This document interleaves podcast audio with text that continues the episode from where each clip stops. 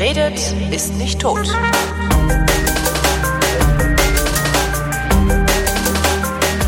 Ich besuche Nadja Danilenko, die ist äh, Islamwissenschaftlerin, hat gerade ihren Master in der Tasche und fängt mit ihrer Promotion an. Hallo Nadja. Hallo Holger. Was genau wird der Inhalt deiner Promotion über den Islam sein? Ich vermute, dass es über den Islam ist. Nee, Nein? überhaupt nicht, nein.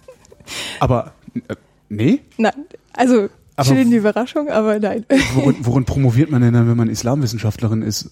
In allem möglichen, also es kommt sehr darauf an, worin man den Master gemacht hat, was für einen Schwerpunkt man Ja. hatte, äh, was die Masterarbeit war, weil auf die Promotion auf der Masterarbeit aufbaut, was bei mir zum Beispiel der Fall ist. Und ähm, ich mache historische Geografie. Historische Geografie. genau. Wie kommen wir denn dann auf die Idee, über den Islam reden zu wollen? Naja, wir werden über Islamwissenschaft reden und da ist halt oft das Problem, dass das so ein bisschen gleichgesetzt wird mit dem ausschließlichen Studium des Islams, TM so ein bisschen und ähm, das ist halt nicht der Fall. Nee, nee, das ist Theologie ist ja auch nicht Religionswissenschaft, ne? Oder? Jein, aber Islamwissenschaft ist auch nicht Theologie. Also Islamwissenschaft ist auch, nee, ich meine, aber Islamwissenschaft ist Re Religionswissenschaft. genau, ist zum Teil Religionswissenschaft. Also der Gegenstand von ähm, Islamwissenschaft ist die Religion und Kultur des islamischen Raumes, ähm, was 1400 Jahre ungefähr umfasst und einen geografischen Raum von Spanien bis Südostasien im Endeffekt. Und ähm, genau. Das heißt, das heißt, als Islamwissenschaftlerin bist du auch gar nicht so sehr in der Lage, inhaltlich zum Islam Auskunft zu geben. Also, dass ich, das, was, du wirst mir also wahrscheinlich die Frage, was will der Islam eigentlich? Also, ne, das ist ja so eine Frage, die man, die man äh, Religionen ganz gut stellen kann. Ähm, kannst du die beantworten überhaupt, oder müsste ich da dann wieder einen Imam fragen? Nein, also du kannst versuchen, mich das zu fragen. Ich kann versuchen, dir da sehr differenziert und äh, reflektiert darauf zu antworten. Ähm, aber also quasi die Grundlagen des Glaubens sind natürlich Teil des Studiums Ja. auch. Also damit man halt irgendwie weiß, ähm, wie hat sich diese Kultur, die mit der Religion verflochten ist, in bestimmten historischen und geografischen, äh, weiß nicht, Abschnitten entwickelt? Wie hat sie sich ähm, verflochten mit der Politik, mit Recht, mit Kunst oder sonst was? Und kann man überhaupt davon sprechen, dass man eine islamische Kultur hat oder islamische Kunst? Ähm, das heißt, du kannst mich schon so Grundlagen fragen oder auch gerne mal weiß ich nicht, auch mal Spezielleres. Das kommt sehr auf die Fragen an. Also ich meine, ich könnte ja du könntest ja auch irgendwie einen, äh, ja guten Theologen könntest du wahrscheinlich schon sagen, was will das Christentum? Ja. Aber ob da wirklich so eine einfache Antwort bei Raum käme, ist wahrscheinlich nochmal eine andere Geschichte. Das stimmt, das wäre dann nochmal eine Frage. Ja, gibt es denn eine islamische Kultur? Weil du sagtest, dass man das fragen könnte. Ist das fragwürdig? Ähm, ja, insofern, als dass man mh, da ja vielleicht ein bisschen pauschal werden kann, weil die Frage halt ist, ähm, ist der Islam oder Kultur, was ja eigentlich sehr weitläufige Begriffe sind, ähm, irgendwelche einheitlichen Größen, von denen man sprechen kann, dass man sagen kann, okay, es gibt halt eine bestimmte oder mehrere bestimmte Faktoren, die sich über die letzten 1400 Jahre konstant gehalten haben oder sonst was, was halt einfach nicht der Fall ist. Ähm, also bis auf jetzt so Dinge wie, man hat die Grundlagen des Glaubens aufrechterhalten oder sowas, klar, das kann man sagen. Aber ähm, ja, man muss so ein bisschen, also du kannst mir ganz viele Fragen stellen, ich kann versuchen, sie zu beantworten, so gut es geht, aber sie müssen so weit wie möglich spezifiziert Na, werden. aber gibt es denn, also wenn es, wenn es nichts gibt, was sich über die gesamte Kulturgeschichte des Islam erhalten hat, also gibt es nicht mal sowas wie unsere christlichen Kirchen? Weil das wäre doch eindeutig eine, eine christliche Kulturleistung. oder? Meinst du das Gebäude Kirche oder die Das Gebäude, das? Gebäude. Ach so, ja klar, doch. Also Architektur ist ein ganz ähm, wichtiger Bestandteil äh, Mhm. einer Kultur, welcher auch immer. Also klar, es gibt super viele Moscheen, die sehr spannend architektonisch aufgebaut sind. Es gibt ähm, ganz spannende Paläste zum Beispiel auch oder Burgen oder sonst was. Ob man da jetzt irgendwie von, also man kann so bestimmte Merkmale ausmachen, was weiß ich, Verzierungen Mhm. oder die Art zu bauen, die Steine, die benutzt wurden oder sonst was. Ähm, das ist dann aber oft nicht irgendwie religiös begründbar oder so, sondern wurzelt dann in einer bestimmten kulturellen Auffassung oder Ästhetik oder so. Ist die dann nicht wieder religiös begründet? Kann, muss aber Das nicht. Bild, das Bild, das, das Bild, das äh, unser eins vom Islam hat, ist ja das irgendwie, oder von der islamischen Welt, sagen Mhm. wir mal, hat, ist, dass da sowieso alles religiös Genau. begründet ist. Richtig. Das ist vermutlich Unsinn.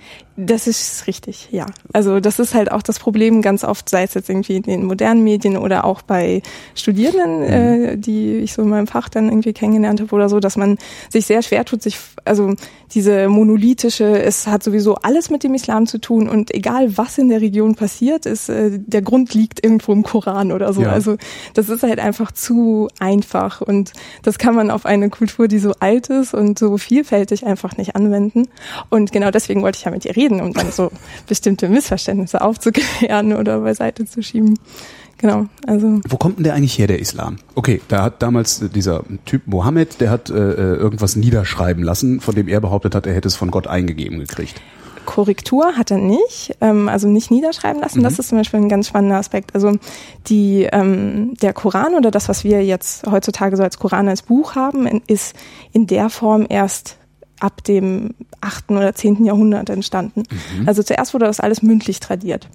Das heißt, der ähm, dem Propheten Mohammed, Ja. ähm, so ist die muslimische Überlieferung, wir haben keine anderen Quellen, auf denen wir irgendwie aufbauen könnten, um das zu rekonstruieren, ähm, sagt halt, dass ähm, im Alter von 40 Jahren, was ungefähr 610 gewesen sein muss, ihm eine Offenbarung, was sagt man dann, geschah, ihm äh, etwas offenbart genau. wurde, genau. Und ähm, er hat das dann irgendwie versucht, so ein bisschen darauf sozusagen klarzukommen äh, und dann äh, unter seinen äh, Gefolgsleuten zu verbreiten, was aber Mhm. nicht sofort irgendwie auf Begeisterung stieß und halt auch sehr viel Widerstand dann ähm, kam, weil man eben einfach, also es gab genug Religionen zu der zu dem Zeitpunkt, als dass man jetzt irgendwie gesagt hätte, ja klar, wir brauchen jetzt unbedingt was Neues oder Und es so. ist ja auch nicht unbedingt eine Religion, die, äh, äh, wie nennt man denn das Gegenteil von restriktiv? Also der Islam kommt mir doch recht restriktiv vor, zumindest in allem, was ich, was ich bisher über ihn erfahren habe. Was hast du denn über ihn erfahren? Naja, du, du darfst dies nicht, du darfst das nicht. Also das sind ja, das ist ja das, was die Religionen ganz gerne machen. Also sie schränken ja gerne ein Oder schreiben vor, ja. oder schreiben vor, was man zu tun hat. Äh, Und ich Ja. Mhm. könnte mir vorstellen, dass wenn jetzt einer kommt und sagt, so, ich habe hier eine neue Idee, wie ich euch einschränken könnte, dass dann erstmal keiner Bock darauf hat. Ja, auch damit kann das zu tun gehabt haben. Also ähm, es gab so bestimmte Dinge, die sozusagen, was die Werte anging, auf jeden Fall eine neue Stoßrichtung bekamen mit dieser Offenbarungsgeschichte. Also die, die Kultur, in der das alles entstand, war halt sehr also tribal organisiert. Ich weiß Ja. nicht, ob dir das was sagt. Stammeskulturen. Mhm. Genau, also nicht im Sinne von säbelrasselnde äh, Stämme, die dann irgendwie Ne, durch kleine, kleine autonome Einheiten letztendlich. Ne? Mm, Nicht unbedingt klein. Also es geht dann eher darum, dass es ähm, familiäre Strukturen gibt. Also dass du Ah, halt okay. sehr klar deinen Status aufgrund deiner Zugehörigkeit zu einer bestimmten Familie Mhm. und einem übergeordneten Clan dann irgendwie hast. Also das hat halt keinerlei irgendwie Wertung oder so im Sinne von sie sind rückständig oder sonst was, sondern einfach du hast halt ein, äh, andere Gesellschaftsstruktur halt. Genau. Ist, das, ist die auch territorial, äh, äh, hat das auch territoriale Auswirkungen oder ist Mhm. das letztendlich weitgehend nomadisch, sage ich mal? Ähm, beides, also Mhm. nomadisch auch, aber auch äh, auf jeden Fall sesshaft. Und ähm, es hat insofern territoriale Auswirkungen, als die Weidegründe, die dann irgendwie mit dem Vieh, das man hatte, ähm, dadurch dann auch bestimmt waren. Also manchmal teilte man die auch. Also Ja. das, was weiß ich, im, je nachdem, was für eine Tierart man zum Beispiel hatte, irgendwie ähm, im Winter der eine Stamm da war und im Sommer dann der andere, um es jetzt mal sehr pauschal zu Mhm. sagen. Also es hatte auf jeden Fall auch auf diese ähm, ja, Lebensbereiche Auswirkungen, ähm, war aber vor allem im Sinne von, äh, ja, wie verhalte ich mich äh, in, in der Öffentlichkeit, äh, Werte wie Ehre oder Gastfreundschaft oder ähm, Blutrache oder sonst was, das war halt so ganz gang und gäbe, weil das so die Ordnungsstruktur einfach war. Und wenn du außer, also wenn du außerhalb deines Clans warst oder so, hattest du halt keinerlei rechtliche Sicherheit, keinerlei finanzielle und so weiter. Deswegen spielte das halt eine ganz zentrale Rolle. Und ähm, unter anderem dann auch sowas wie, äh, dass man sich als so Männlichkeitsideale beweisen musste oder als, äh, was weiß ich, zum Beispiel auch Gästen gegenüber so ein Überschwang oder ähm, ja Übertreibung vielleicht so ein bisschen beim Geld ausgeben oder so, äh, deinen Status dann auch nach außen hin repräsentierte. Und beispielsweise an Also übertriebene Dingen- Großzügigkeit, also Beschämen Genau. durch Beschenken. Nein, das muss nicht unbedingt beschämend sein, aber Ja. es kann halt eher so zeigen, was man halt alles hat und damit dann auch sein, ja, seine Stellung in der Gesellschaft oder halt innerhalb seines Clans, der Familie, je nachdem, welche Einheit man sich gerade bewegt, ähm, ja, damit so ein bisschen postulieren. Und dagegen, ähm, oder dagegen nicht, aber vielleicht mh, als Alternative dazu, ähm, war halt mit der Offenbarung oder mit der Verkündung so bestimmte neue Ideen. Also dass man auf einmal ähm, die Vorstellung von einem Leben nach dem Tod, also quasi man ähm, gibt sich nicht einem irdischen Schicksal hin, sondern man strebt halt darauf hin, auf das Leben nach dem Tod und muss halt irgendwie im Diesseits zeigen oder sich als fromm erweisen, um dann von Gott äh, die Gnade zu erhalten, im Leben nach dem Tod dann irgendwie gut belohnt zu werden mhm. oder so. Und das heißt, das waren dann auf einmal ganz neue Denkstrukturen, die ähm, durch Mohammed dann initiiert waren. Und das stieß natürlich ganz stark an die Wertestrukturen, ähm, die damals herrschten, an. Und oder sowas wie, es ist nicht wichtig, wie viel Geld du ausgibst, sondern wie fromm du bist oder wie gut du gegenüber deinen Mitmenschen bist oder so. Und ähm, das war so das Neue unter anderem, was Hat dann. Der kam. damals schon eindeutig gesagt, wie es, wie, wie es aussieht, dass man fromm ist? Oder ist genau da Interpretationsspielraum genug, wo hm. dann eben diese ganzen Sachen wie auch im Christentum äh, dann auf einmal auch Kriege reinfallen, die du ja letztendlich auch immer schön mit Religion begründen kannst? Ja, klar, das geht immer. Ähm, ja, äh, ja, auf jeden Fall. Also was Frömmigkeit ist, das wurde auf jeden Fall teilweise, also es ist jetzt nicht absolut, es gibt jetzt nicht irgendwie so einen Katalog an äh, äh, ja, äh, eindeutigen und abgeschlossenen Eigenschaften, die man mhm. aufweisen muss oder sonst was, aber so auf jeden Fall, ähm, ja, äh, und also es gibt verschiedene Faktoren, sagen wir es mal so. Ähm, was ich aber noch sagen wollte oder zu Ende mhm. sagen wollte, weil du meintest, was er hat aufschreiben lassen oder so. Ja. Ähm, also diese Offenbarungen, die er erfahren hat, sollen der muslimischen Tradition nach ähm, weitergereicht worden sein, also mündlich. Und man hat sie dann auswendig gelernt zum Beispiel, weil halt das, was ihm offenbart wurde, als das Wort Gottes, also das direkte Wort mhm. Gottes erachtet wurde. Und ähm, eine Niederschrift erfolgte halt erst so, die ersten Sammlungen waren so 20 Jahre nach seinem Tod, also Mitte siebtes Jahrhundert. Und so richtig kanonisierte Versionen erst so 100, 200, 300 Jahre später. Also das heißt, bis dahin war alles mündlich. Es wurde, also äh, Koran kommt halt auch von Qara'a, das heißt lesen. Und ähm, genau. Das heißt, es ist noch nicht mal gesichert, dass das wirklich die Dinge sind, die Mohammed irgendwann mal gesagt hat. Ähnlich wie in der Bibel wo ja auch hochfragwürdig ist, dass das tatsächlich alles, naja, ne? Mhm. Meine, wann, wann ist die, wann ist die mal zusammengeschrieben worden? Ich glaube auch im, im vierten Jahrhundert oder irgendwie sowas, wenn nicht noch später. Vielleicht. Das heißt, äh, ein, ein unbekannter Redakteur hat mhm. letztendlich auch dieses Buch der Weltreligion verfasst. Ja, verfassen ist Buch ein einer Weltreligion. Mhm. Na gut, Jein. herausgegeben. das ist eigentlich eine Herausgeberschaft dann, oder? Jein. Ähm, also unter dem dritten Kalifen, was halt so diese 20 Jahre nach dem Tod ähm, mhm. des Propheten waren, wurden so die ersten ähm, Schnipsel sozusagen versucht aufzuschreiben. Ja. Ähm, was aber beispielsweise auch sehr schwierig ist, weil zu der Zeit ähm, die arabische Schrift noch keine diakritischen Zeichen hatte. Das heißt, es gab, ähm, ich weiß nicht, ob du schon mal Arabisch gesehen hast oder so. Ja, aber ich kann damit nichts anfangen. Äh, also, muss auch nicht, aber du. Kannst das, du das lesen? Ja. Cool. das sind halt so Punkte unter den Zeichen ja. oben oder unterhalb. Und ähm, die, also ich kann einen Buchstabenkörper haben, der wie so ein, wie so ein deutsches U aussieht oder ja. so. Und das kann zwei Punkte oben haben oder drei. Und das ist dann entweder ein S oder ein Sch oder N oder S oder was auch immer. Mhm. Und das heißt, ähm, wenn du die nicht hast, kannst du es später nicht lesen, wenn du nicht weißt, worum es in dem Text geht so ein bisschen. Ja. Das heißt, man hat es damals so aufgeschrieben, nur so ein bisschen als Erinnerungshilfe, nicht aber als autoritatives oder so, weil man es sowieso auswendig lernte und damit eigentlich klar war, dass man so im Herzen trug und ähm, keines Textes bedurfte oder so, um das noch zu unterstützen. Und das heißt, diese Zusammenstellungen waren dann alles, was man halt wusste, was er gesagt haben soll und oder was von Gott überliefert worden war und so. Und das wurde dann so gut es ging zusammengefasst. Also klar, irgendwie die Quellenproblematik stellt sich bei allem, mhm. gerade weil es so eine mündliche Kultur war. Ähm, genau, wird man wahrscheinlich nicht abschließend klären können. Aber das ist sozusagen so, wie wir das jetzt kennen, ist das so die autoritative, als normativ anerkannte Quelle und mehr kann man dazu, glaube ich, auch nicht sagen. Also nicht eindeutigeres jedenfalls. Wie viel, wie viel Text war das, den man da hat auswendig lernen müssen?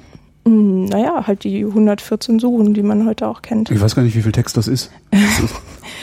also in Worten oder in Seiten? Ja, wie, wie, wie lang ist eine Suche oder ist das unterschiedlich? Oder äh, sind das immer zwei Zeilen, A, so und so viele Wörter? Oder nee, das ist ja unterschiedlich. Die sind teilweise sehr, sehr lang, also mit, äh, weiß nicht, hunderten von Versen. Teilweise aber auch sehr kurz mit vielleicht nur zehn, die dann irgendwie ein Satz sind oder mhm. so jeweils. Und ähm, der Koran, so wie wir ihn heute kennen oder dann später zusammengestellt wurde, wurde in Ermangelung einer vorgeschriebenen Ordnung ähm, einfach der Länge nachgeordnet. Also man oh. beginnt mit der längsten Sure und es endet sozusagen für uns in der äh, genau, äh, mit der kürzesten, die dann irgendwie, weiß nicht, zehn Zeilen hat oder Was so. ja auch ganz gut ist zum Auswendiglernen. Das, das Schlimmste kommt am Anfang. Dann äh, passiert das heute noch, dass es auswendig, auswendig gelernt wird oder ist Ja. der Umstand, dass es als Buch vorliegt, ausreichend? Äh, Nee, also klar, das ist auf jeden Fall, also zum Beispiel auch Koranrezitation, also die äh, sehr so halb musische Wiedergabe ähm, des Textes, ist auch auf jeden Fall nach wie vor so eine Kunst. Und ähm, ja, auf jeden Fall, also das äh, zum Beispiel, ich weiß nicht, ob du das kennst, also äh, heutzutage wird man, sagt man das immer mit Nummern, also oder bei uns im Unterricht wurde halt immer gesagt, okay, ähm, Sure 14, Vers 23 oder Mhm. so. Und das ist halt eigentlich eine Kreation aus dem 19. Jahrhundert oder so, ähm, weil man, als man anfing, das sozusagen von westlicher Seite zu erforschen, irgendwie eine Ordnung brauchte, weil heutzutage es immer noch so ist, dass zum Beispiel meine muslimischen Mitstudenten dann eher einfach den Namen der Sure sagen, also Sure die Kuh und dann fangen sie einfach an zu rezitieren und kennen das halt einfach. Also das ist nach wie vor verbreitet. Wie lange hat dann die Idee des Islam überhaupt gebraucht, um sich hier hinreichend zu verbreiten? Was meinst du mit hinreichend? Naja, so dass es dann auch tatsächlich eine, ich sag mal, eher eine stabile Religionsgemeinschaft geworden ist, wenn Mohammed selber erstmal Probleme gehabt hat, diese Ideen überhaupt zu verbreiten. Hatte der auch so zwölf Jünger oder irgendwie so? Äh, er hatte sogenannte Gefährten, die Sahaba.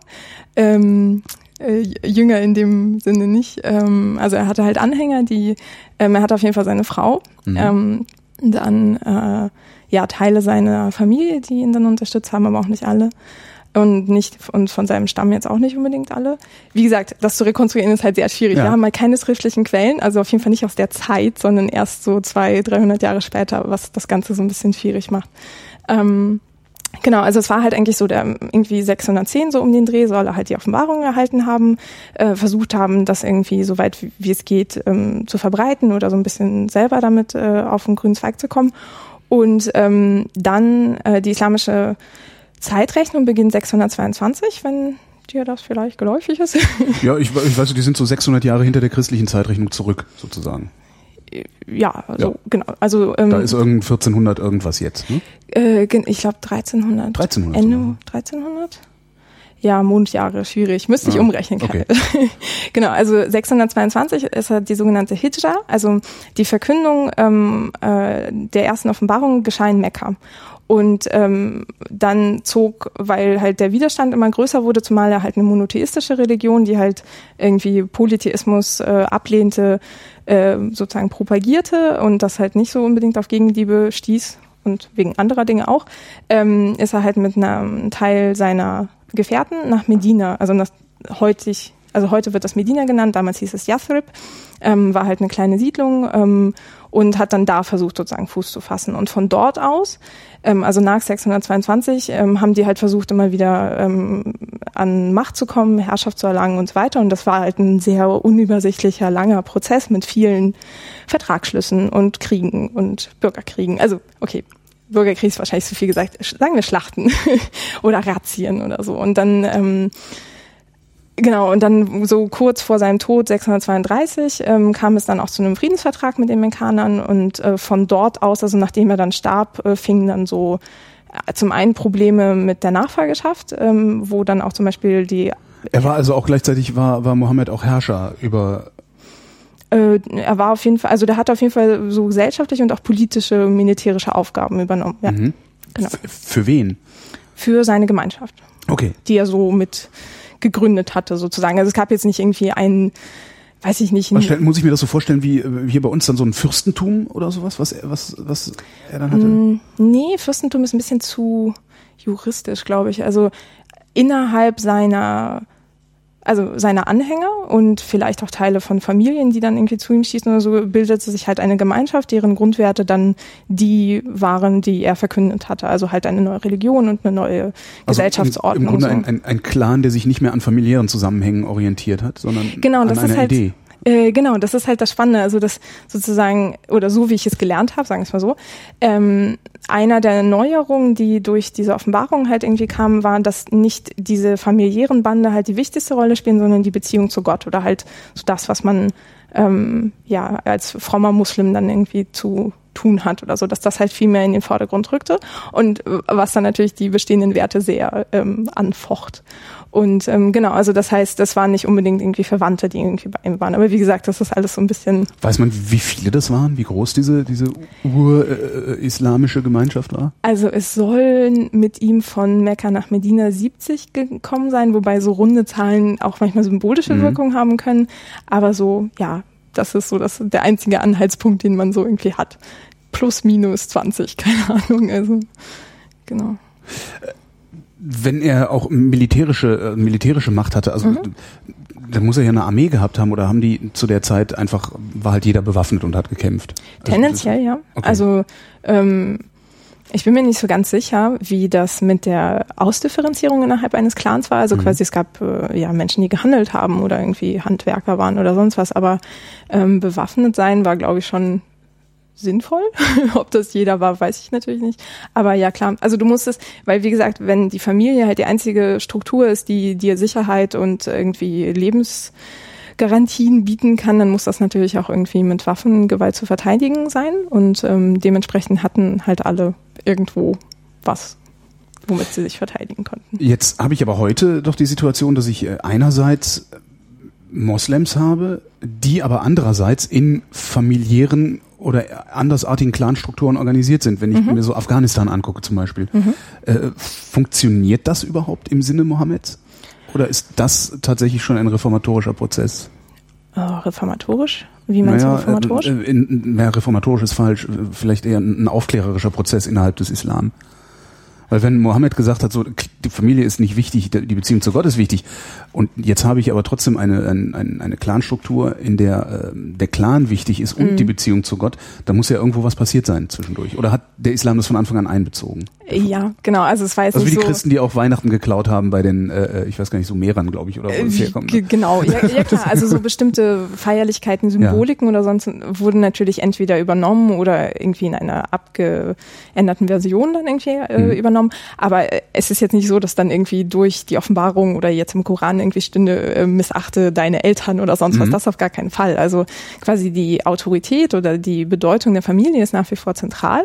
Mhm. Aber halt natürlich, jetzt war halt aber die Beziehung zu Gott dann irgendwie auch eine sehr wichtige. So, also, also als übergeordnete, das heißt, einende Instanz. Genau. Äh, und ähm, das heißt also, wenn du quasi den Sprung von über tausend Jahren nach heute machen willst, mhm. nach Afghanistan oder so, dann ähm, ist es, also kann man nicht sagen, oh, da hat sich wieder was verändert, sondern es ist natürlich die Frage, wenn ich mit einer neuen Idee ankomme und sie versuche in einer bestimmten Bevölkerung Fuß fassen zu lassen, mhm. dann heißt es ja nicht, dass die dann sagen, oh cool, ich werfe jetzt alles über Bord, was ich kannte und wie genau. ich äh, denke und fühle und so und mache jetzt nur noch das Neue. Ne? Also das ist ja immer so eine Symbiose oder so eine so ein fließender Übergang. Also diese strikte Trennung, die ähm, bei so geschichtlichen Ereignissen getroffen wird, wie ich sie zum Beispiel auch in der Schule kennengelernt habe, ja, klar, darf man halt, so gar nicht sehen. Die meisten Sachen sind auch parallel zueinander ja, passiert. Genau, ja, gleichzeitig ist, äh, irgendwie in äh, ganz unstringenten Entwicklungen oder so. Also das ist halt auch zum Beispiel das Spannende an meinem Studium, wie ich finde, ähm, dass man halt lernt, diese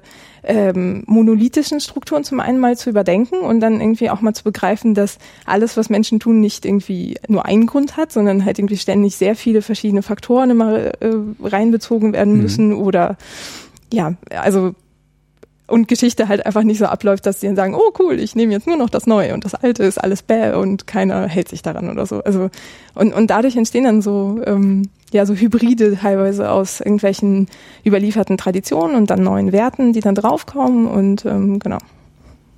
Und die neuen setzen sich dann irgendwann durch. Oder auch nicht. Oder auch nicht ja, Im, im also, Falle des Islam hat sich durchgesetzt. Äh, genau, also, bis zu einem gewissen Teil. Also auch das, ähm, ich meine, dann gab es halt diese Aus, also es gab halt so bestimmte Eroberungswellen, die dann nach dem Tod des Propheten dann durchgeführt wurden, die irgendwie im 8. und im 11. Jahrhundert dann stattfanden. Und ähm, dadurch dann diese Ausbreitung, also man hatte ja das muslimische Sp äh, Spanien, also Al-Andalus, und dann irgendwann im 13. Jahrhundert fing dann auch so eine Ausbreitung gen Südostasien mhm. ähm, an. Aber das war halt nie irgendwie stringent oder zentral organisiert oder so. Es waren irgendwie keinerlei Missionskriege oder sonst was, sondern man hat halt versucht, den Herrschaftsbereich auszuweiten, hat mit den ähm, Bevölkerungen, auf die man dann gestoßen ist, äh, Verträge geschlossen, die zum Beispiel auch so aussahen, dass sie ihre Religion behalten konnten und dann eine bestimmte Abgabe zu zahlen hatten, so eine Kopf- oder eine Bodensteuer oder so. ähm, weil man auch einfach nicht die äh, Manpower sozusagen hatte, mhm. irgendwie allen äh, die neuen eigenen Regeln durchzusetzen. Also, und es war auch nicht das Ziel, sondern ähm, genau, und dadurch entstanden halt so parallele Schichten innerhalb von Gesellschaften, die zwar dann als islamisch erobert galten, aber ähm, genau, trotzdem noch ihre Werte beibehielten teilweise. Was war denn dann das Ziel, wenn es nicht darum ging, den Herrschaftsbereich in, ich sag mal, christlicher Weise zu erweitern. Weil, Na doch, den, den Herrschaftsbereich schon, aber nicht im Sinne von, wir missionieren jetzt alle und alle müssen äh, genau das tun, was wir machen, ja. sondern... Ähm, also es, es, es hat dem frühen Islam gereicht, wenn Steuern gezahlt wurden. Genau, äh, teilweise war es halt, also äh, es gibt auch so Episoden irgendwie aus dem, ähm, ich glaube aus dem 9. Jahrhundert war das, ähm, dass... Äh, also wenn du Steuern zahlst, Nee, oder anders. Ähm, es gab halt so auf dem Land zum Beispiel ganz viele, die dann irgendwie äh, den Glauben annehmen wollten. Mhm. Und dann wurde das aber teilweise von den Gouverneuren gestoppt, weil dann äh, Steuerzahlungen ausgefallen wären. Und dann wurde halt so gesagt, nee, erstmal nicht. Und Ach so, wenn die dann alle Moslems geworden wären, hätten die keine Steuern mehr an. Genau, keine Kopfsteuer, die halt auf, äh, was weiß ich, Juden oder Christen dann irgendwie anfiel oder so. Mhm. Also das heißt, da, da sind halt auch, also dieses, da sind sehr viele pragmatische Elemente verbunden gewesen in dieser Ausbreitung. Ähm, also natürlich ging es schon darum, den Herrschaftsbereich des der islamischen Gemeinschaft zu erweitern, aber nicht auf so eine, wie ich es ja auch aus der Schule kenne, so leicht ähm, brachiale christliche Art und Weise. Also Genau. Aber was, was ist denn das dann für eine, äh, ich habe noch Schwierigkeiten, mir, mhm. mir ein, ein zumindest halbwegs konsistentes Konstrukt zu überlegen, wer, wer ist denn da der Herrscher? Genau, das, das ist ja, also, mhm. ne? Wenn ich sage, das Christentum breitet sich aus, ja klar, ist der Papst, äh, äh, Karl Aha. der Große, äh, die haben sich da irgendwie was aufgeteilt und wollten ein Territorium haben und da dann eben äh, ihre Steuern einnehmen. Ja. Aber äh, wo ist der Papst? Wo ist Karl der Große? genau, das ist so, äh, die Tatsache, dass es dir schwerfällt, liegt daran, dass es halt auch einfach schwer zu sagen ist und es nicht unbedingt konsistent war, was die, also ähm, der, es gibt ähm, das Wort Kalif hast du bestimmt schon mal gehört, ja. oder? Also das ja. ist äh, Khalifa. Das ist halt der Nachfolger von ähm, Mohammed eigentlich. Der Begriff wandelte sich dann natürlich durch die Zeit. Aber ähm, also als Mohammed starb, war halt dann das Problem, wer leitet denn jetzt die Gemeinschaft? Er hatte, also es, ich glaube, der soll krank gewesen sein oder so. Also es war relativ plötzlich. Es gab keinerlei Regelung der Nachfolge oder dass das irgendwie im Koran stünde, wer die Gemeinschaft anzuführen hat oder so. Und dann, ähm, ja, was machst du dann? Ne? Also du hast ja. eine relativ große ähm, Streitmacht teilweise oder auch ein relativ großes Gebiet mittlerweile im, auf der arabischen Halbinsel. Und, und es äh, tut sich ein Machtvakuum auf. Richtig. Und das ist natürlich dann irgendwie, äh, führte zu sehr vielen Problemen. Also ähm, da entstand dann halt auch diese Trennung dann später von Schiiten und Sunniten. Mhm. Ähm, weil du dann am Anfang hattest, äh, okay, wie entscheidet man jetzt, ähm, wer der Nachfolger ist, was für Prinzipien wendet man an? Und ähm, im Endeffekt waren das halt viel äh, Abstammungsprinzipien, ähm, die dann doch irgendwie in den Vordergrund rücken. Also die ersten zwei Nachfolger waren Schwiegerväter von äh, Mohammed und die letzten beiden waren Schwiegersöhne. Mhm. Und der erste wurde so an, also den muslimischen Quellen zufolge per Akklamation dann zum Nachfolger benannt, war aber, glaube ich, nur zwei Jahre an der Macht und wurde dann ermordet oder starb, das weiß ich ehrlich gesagt gerade nicht genau. Ähm, und dann kam halt der nächste und der soll dann irgendwie, bevor er starb, den nächsten ernannt haben und äh, der dritte wurde dann aber auch ermordet und dann kam der Schwiegersohn und Cousin, also Ali, ähm, von äh, Mohammed dann an die Macht und dessen Machtanspruch wurde halt ganz stark in Frage gestellt von den Verwandten des dritten Kalifen, die gesagt haben, oh, du hast ihn aber ermorden lassen, du hast gar keine Legitimationskraft oder so. Und ähm, ja, und dann gab es halt irgendwie ganz viele Gefechte und diejenigen, die für Ali waren, also die gesagt haben, okay, er ist halt ein männlicher Nachkomme aus der ähm, Prophetenfamilie und hat sich als frommer Muslim hervorgetan, ähm, der soll halt, das war die Shiat Ali, also die Partei Alis. Mhm. Und deswegen kommt halt, also der Begriff äh, Schiit kommt halt daher. Ah, ja. Und also das heißt, das waren die, die gesagt haben, okay, eigentlich wäre die Nachfolge bei den männlichen äh, Nachkommen des Propheten zu suchen, während andere gesagt haben, nee, das muss aus seinem Stamm sein.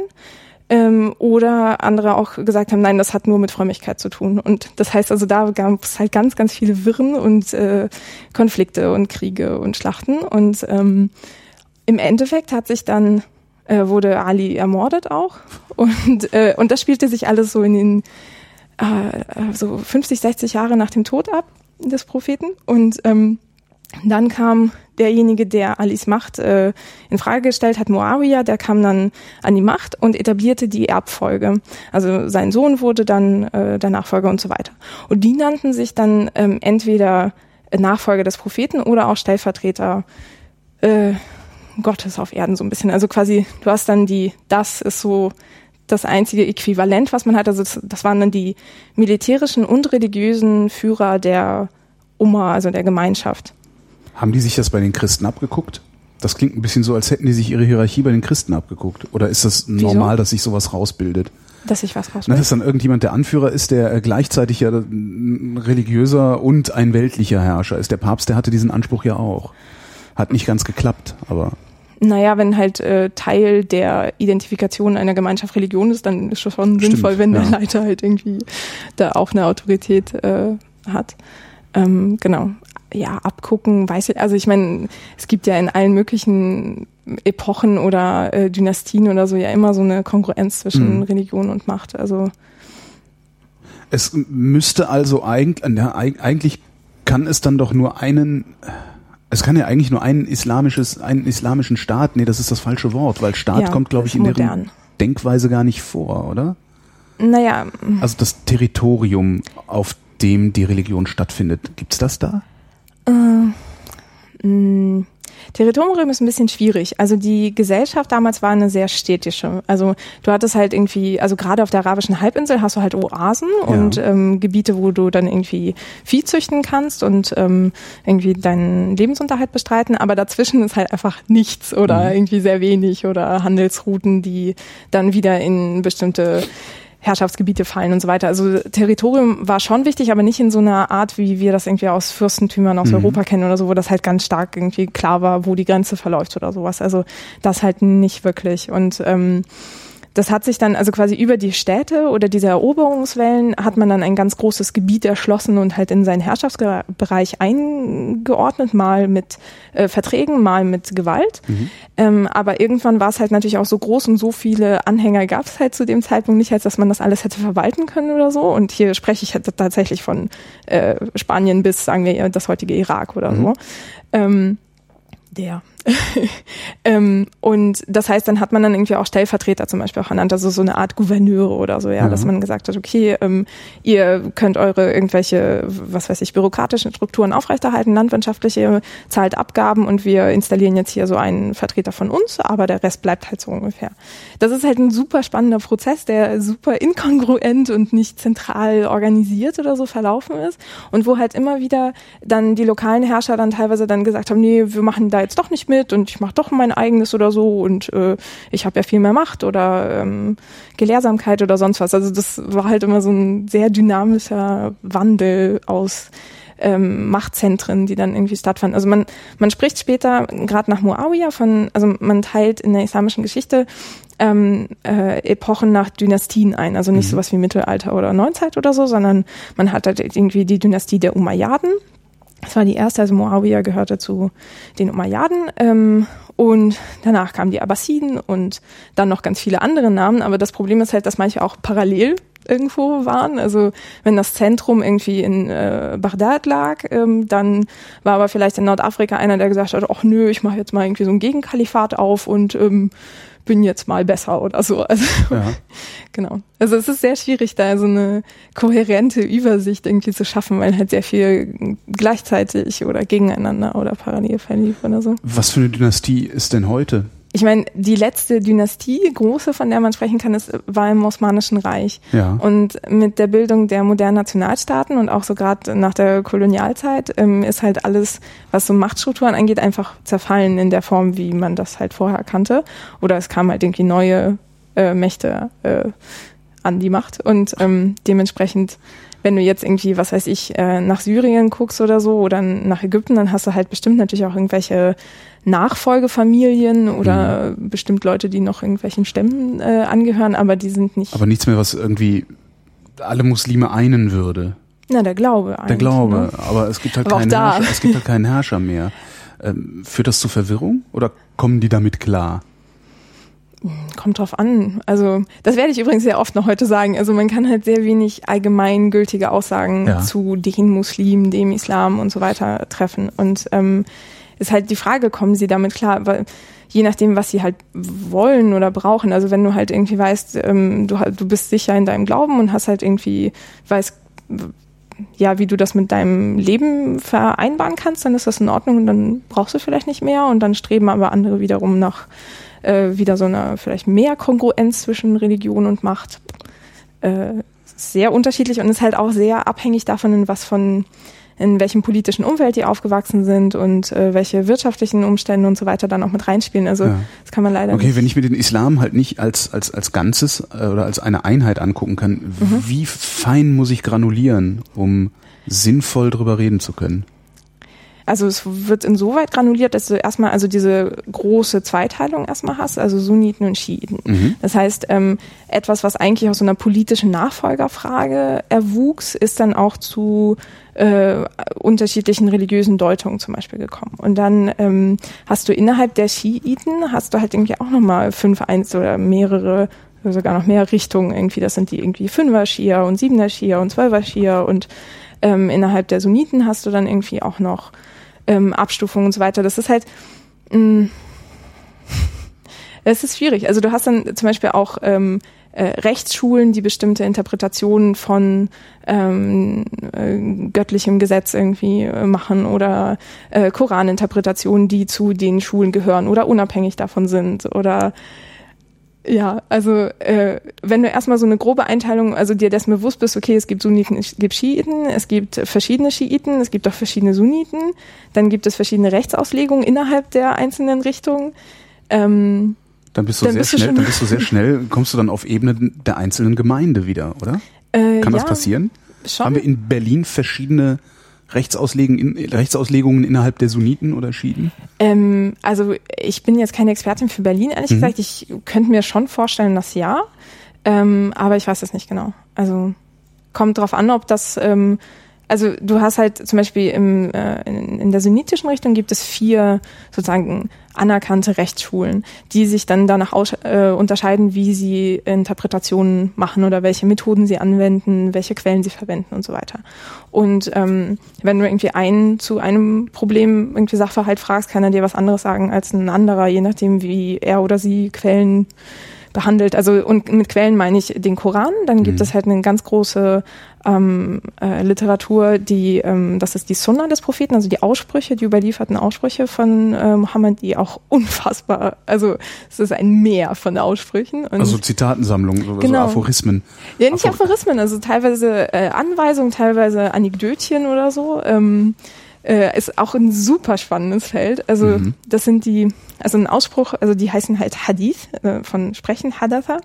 Und ähm, das ist halt so, dass auch das irgendwann verschriftlich wurde, Jahrhunderte nachdem die Aussprache passierte. Und ähm, du hast mittlerweile so Werke, wo das gesammelt ist, wo du immer ähm, am Anfang den sogenannten Isnad hast, das ist die Überliefererkette, wo dann irgendwie teilweise über eine halbe Seite sowas steht wie Abu Ishaq sagte, dass der und der gesagt hat, dass sein Cousin gesagt hat, dass dessen Onkel gesagt hat, er hätte gehört, dass der Prophet gesagt hat und dann kommt das, was er gesagt haben soll, das ist dann der Matten, der Inhalt. Und ähm, diese die Untersuchung der Isnade ist eine ähm, Wissenschaft für sich. Also das wurde auch sehr sehr lange betrieben, auch von muslimischer Seite, um halt zu sagen, ähm, ist das jetzt glaubwürdig oder nicht? Können die Leute einander gekannt haben? Wie viel Zeit lag jeweils zwischen ihren Lebenszeiten oder so? Wo lebten die? Kann das überhaupt sein, dass sie einander Mhm. begegnet sind und so? Und das ist ein super spannendes Feld und ähm, Genau. Und dann hast du halt diese Inhalte, was er gesagt hat. Und das zusammen mit dem Koran sind halt sozusagen die autoritativen Quellen, die man halt nimmt, um Interpretationen über den Islam, was richtig, was falsch, was nicht so gut, was toll ist und so weiter. Das heißt, der. Gelehrtenstreit, äh, der Gelehrtenstreit im Islam ist, sich äh, Hadithen an den Kopf zu werfen. Äh, auch, ja klar. Oder auch zum Beispiel auch äh, Interpretationen vom Koran. Also da gibt es unfassbar viele Werke Mhm. auch. Ähm, also das, äh, das sind Tafsire, ähm, wo äh, jede Sure, jede Aya, also jeder Vers auseinandergenommen wird, also quasi erstmal ähm, grammatikalisch erschlossen wird. Also Grammatik spielt halt auch für die Rechtswissenschaft zum Beispiel im Islam eine ganz große Rolle. Mhm. Ähm, Gerade auch aufgrund der Tatsache, dass äh, so eine Schriftlichkeit halt erst später entstand und dass man erstmal versucht, okay, ich muss den Satz erstmal so richtig verstehen. Dann gibt es natürlich Worte, die Jahrhunderte später einfach gar nicht mehr gebraucht werden und man muss sich aber trotzdem einen Reim drauf machen.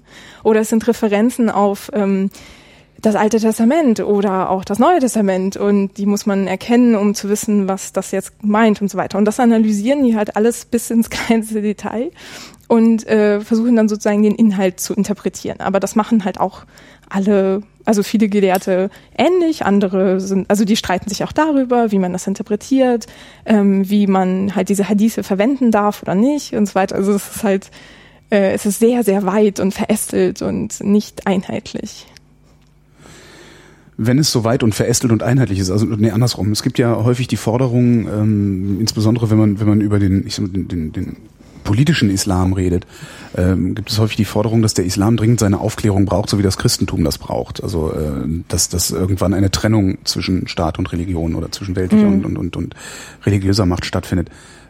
Würdest du sagen, dass das überhaupt möglich ist, wenn es so weit verästelt ist? Weil das Schöne am Christentum ist ja, es gab damals eine zentrale Instanz, mhm. der konnte man ans Bein pinkeln und das war der Papst. Ja. Welchem Moslem pinkel ich ans Bein, damit dasselbe passiert, wie als ich dem Papst ans Bein gepinkelt habe?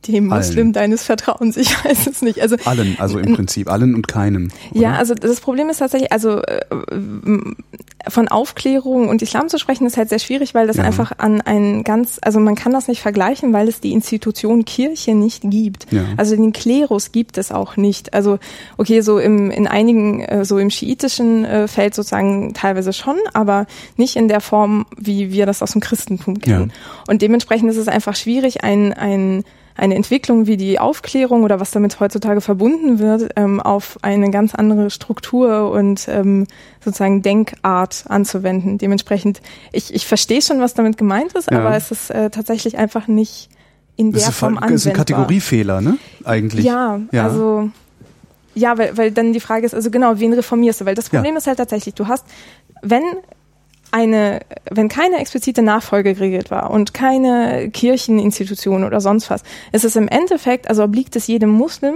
für sich, ähm, so wie ich es verstanden habe, ähm, sozusagen den richtigen Weg für sich zu suchen ja. oder halt die göttliche Wahrheit zu sehen und äh, oder zu erfahren, zu ähm, ja zu erschließen so. Mhm. Und das heißt, ähm, es gibt keine eine autoritative Quelle dafür, sondern es gibt dann welche, die als kanonisch anerkannt oder ähm, nebeneinander autoritativ sind. Aber ich kann jetzt nicht sagen, okay, es gibt jetzt die eine Quelle, der ich ans Bein pinseln kann oder äh, den einen Menschen oder mhm. so.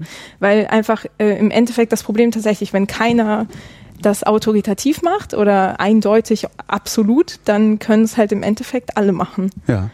Und das ist dann wiederum das Problem, dass dann quasi so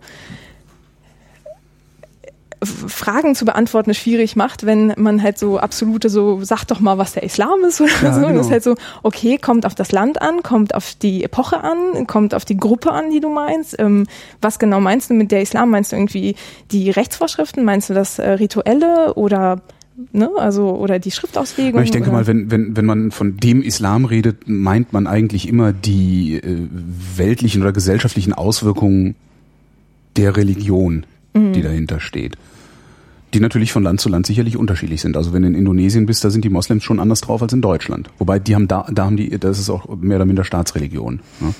Oder zumindest mhm. überwiegende Religion. Ja. Ähm, wie also ich kann den Islam nicht betrachten, wie ich das Christentum betrachte. Genau. Ähm, ich habe nichtsdestotrotz mich mit diesem Islam auseinanderzusetzen, mhm. denn er ist, ist es die größte Religion der Welt, die größte monotheistische? Ähm, das würde mich nicht wundern, wenn es die größte wäre, sagen wir mal so. Äh, ist auch ein bisschen schwierig, weil es halt auch nicht so Register oder sowas ja. gibt. Also ähm, äh, wie im, weiß nicht, im, ich weiß nicht, ob Evangelien das eigentlich auch machen, aber ich bei den Katholiken trägt man das ja auch ein und so, man kann das zählen ja, und sowas. Ich, aber ja auch, ähm, Ja, aber das gibt's halt zum Beispiel in der Form jetzt nicht. Also du kannst halt grobe Schätzungen machen, aber es ist halt so eine der monotheistischen Religionen. Jetzt setze ich mich hin und ähm, mache äh, ein, ein, ein, einer freiheitlich-demokratischen Ordnung, ähm, mache ich Gesetze, die äh, bestimmt, äh, bestimmten Gesetzen, äh, im, die es im Islam gibt, widersprechen. Äh, das, ich muss das ja mit irgendwem muss ich das ja verhandeln. So, Ja. jetzt kann ich natürlich sagen, ich kann mich natürlich hinstellen und sagen, so, das hier ist das ist unser Grundgesetz, daran hältst du dich, Mhm. oder du fliegst raus. Funktioniert nur nicht, weil äh, ich kann ja nicht jeden rausschmeißen, der sagt, nee, ich finde aber jetzt Islam besser als Christentum. Äh, mit, mit wem verhandle ich das? Das ist, Äh, ja. also ich, ich sehe dann irgendwie den Vertreter der islamischen Gemeinschaft hm, hm, äh, bei Anne Will in der Sendung sitzen Mhm. und äh, im Namen des Islam Zeug labern. Oft ist es Unsinn, was er redet. Und ich kenne genug Oder Moslems, die genau Sinn. das, die genau das auch sagen. Der redet Ja. Quatsch. Wen lade ich dahin ein? Keinen? Ähm, mhm, so viele wie möglich, ich weiß Ja. es nicht. Also das ist tatsächlich ein sehr großes Problem, gerade in Deutschland. Also was ja versucht wird, mit der Islamkonferenz irgendwie dem beizukommen, aber auch da hat man ja, mit wem spricht man? Mit also spricht man? und mit welcher Legitimität oder Legitimation sprechen die eigentlich? Weil es auch, also es gibt ja verschiedene Verbände in, in Deutschland, die ähm, irgendwie den türkischen, sunnitischen Islam repräsentieren und so weiter, aber was ist irgendwie mit äh, schiitischen Gruppen oder so? Also ähm, und das, ja, ist einfach schwierig, weil man sich, man kann sich irgendwie offensichtlich nicht auf einen gemeinsamen Nenner irgendwie einigen, äh, wo man, wo irgendwie der Großteil der Muslime sagen würde, okay, wir sagen jetzt, ihr dürft für uns sprechen oder so, weil es einfach, wie gesagt, dieses Konzept halt nicht gibt und ähm, das macht dann die Partnerwahl ähm, zu einer sehr großen Herausforderung. Wäre das die islamische Reformation? Die Vereinigung unter eine, äh, ich sag mal, ähm, eine kanonisierte Auslegung des Koran? Äh, die gibt es ja schon, es gibt mehrere kanonisierte Versionen. Das ist halt auch Ich meine nicht Version des Mhm. Koran selbst, sondern Auslegung. Also dass man sagt, so wir sind jetzt tatsächlich, also so, so also im Grunde, dass der Islam sich selbst eine ja klerikale Struktur irgendwie überhilft, Aber warum sollte man das tun? damit man mit ihm interagieren kann. Kann man ja auch so. Man darf nur nicht davon ausgehen, dass es absolut und einheitlich zu sehen ist. Aber es wird in dem Moment problematisch, wo das Grundgesetz mit ihm interagieren will. Also wo du Klar. das, das also das ist ja fast nicht lösbar. Ja, es ist also ich, mir fällt jetzt so ad hoc auch keine Lösung dazu Ja, ein. also ich kann mir halt irgendeinen Bischof gre- greifen und sagen, so, das darfst du, das darfst du nicht. ja. Sag das deinen Leuten. Und äh, das ist natürlich jetzt auch sehr naiv und vereinfacht, aber das wird dann funktionieren. Ähm, wenn ich das, wenn ich jetzt den nächstbesten Islam schnappe und sage, das darfst du, das darfst du nicht, sag das deinen Leuten, dann sagt er das seinen Leuten, die sitzen in seiner Moschee, aber in der nächsten Moschee sitzen andere. Genau, und nur weil ich in die eine, ich kann ja auch in eine andere Moschee gehen und jemandem ja, zuhören oder so. Also ähm, ja, also das ist eigentlich ganz interessant, dass Das ist doch dann aber nicht lösbar. Also dann, das ist doch dann ein, da ist doch, im Grunde ist doch dann ein dauerhafter gesellschaftlicher Konflikt programmiert. Oder aber wir müssen eine andere Dialogform finden, Genau. um diesen Konflikt zu lösen. Genau, also Hast quasi du eine ist- Idee? Hm. Hm. Naja, also warte, die Fra also das Problem ist ja, ob man es als ähm, äh, Institutionen anerkennt, ne? Also so ähm, mit äh, Rechten auf äh, Steuern und so weiter. Also da stellt das sich als Problem. Wenn man das aber einfach nur sozusagen als Interaktionspartner will, dann geht das auch ohne angesetzte Konferenzen oder sonst was. Also ähm, oh, ja, es ist in Deutschland ja so schwierig, weil du halt äh, zum einen diese, du, du hast die föderale Struktur, dann musst du halt gucken, auf welcher Ebene setzt du an, gehst du in die Gemeinden und so weiter. Also ähm, es kann auf jeden Fall meines Erachtens keine äh, irgendwie einfache und schnell zu machende und nicht auf allen Ebenen gleichzeitig stattfindende ähm, Antwort geben. Also es ist sehr komplex auf jeden Fall. Ähm, lösen kann ich es gerade nicht. Aber auch da müsste man halt gucken, was sagen denn die äh, Angehörigen dieser Religion. Und zwar jetzt nicht irgendwie vielleicht selbst ernannte Sprecher oder so, sondern dann irgendwie, dass man tatsächlich versucht, die entweder über Moscheen oder die haben ja auch, also es gibt ja super viele muslimische Vereine zum Beispiel auch, die sich irgendwie in Migrationsarbeit stark machen oder sonst was. Und ähm, dass man versucht, da irgendwie so ein weites Spektrum irgendwie zu gewinnen, aber wie äh, das umzusetzen ist, ist äh, tatsächlich sehr schwierig, glaube ich. Ich sehe es halt gerade auch nicht. Also eigentlich kannst du nur mit dem Grundgesetz wedeln und sagen, das gilt. Ja, tut's ja auch. Also sagt er. Ja, aber du hast halt, so, es gibt halt so Gleichberechtigungsfragen zum Beispiel. Das ist, äh, es gibt halt Teile des Islams, die zumindest in meiner Wahrnehmung äh, frauenfeindlich sind. Zum Oder Beispiel? zumindest nicht Frauen gleichberechtigen. In welcher Form? Äh, obwohl, ist es, ist es die Religion oder ist es eine Tradition, die dazu führt, dass Frauen hinterherlaufen und äh, also ich habe das Gefühl, also so, wenn ich so bei meinen Nachbarn gucke oder sowas, dass die Frauen zum Beispiel weniger zu sagen haben als die Männer. In welchen Interaktionsfeldern? Äh, Also- In so ziemlich allen Interaktionsfeldern, in denen ich mit denen zu tun habe. Und das ist meistens sowas wie äh, Alltagskram, ähm, Mhm. ähm, Dinge, die mit den Wohnungen zu tun haben, Handwerker, die im Haus sind, solche Okay. Sachen. Das äh, fällt mir schon sehr stark auf. Also ich habe wirklich das Gefühl, dass äh, meine muslimischen Nachbarn oder dass meine muslimischen Nachbarinnen Mhm. nichts zu sagen haben. Mm, Können Sie Deutsch? Teils, teils. Okay. Also dann ist das manchmal einfach nur eine Sprachbarriere teilweise, aber Nee, ihre Männer können teilweise Ach auch so. nicht besser Deutsch als sie selbst. Also das, das, da funktioniert's nicht. ja, also auch, auch Oder da, ist auch das nur eine Legende, dass der Islam so frauenfeindlich sei? Ja, das ist auch wieder die Ich find, da Frage, werden- da werden- welcher Islam und was meint man mit frauenfeindlich? Also, ähm, also es gibt halt so viele Pauschalitäten, die Ja. bei diesem Feld ständig greifen und das Ja, macht eben. das Diskutieren darüber sehr Zeitung stehen. Ja. Ja.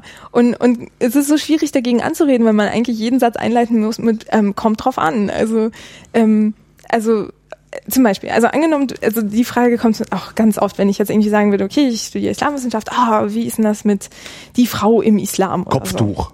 Genau, Kopftuch. Ähm, ganz Ich kenne reichlich kompliziertes Muslim, Thema. Mus, Muslim, Ma.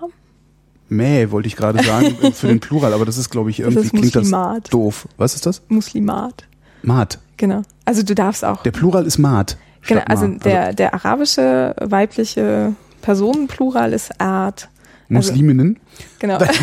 Ich, ich kenne reichlich Mus, Musliminnen, die halt kein Kopftuch tragen. ja.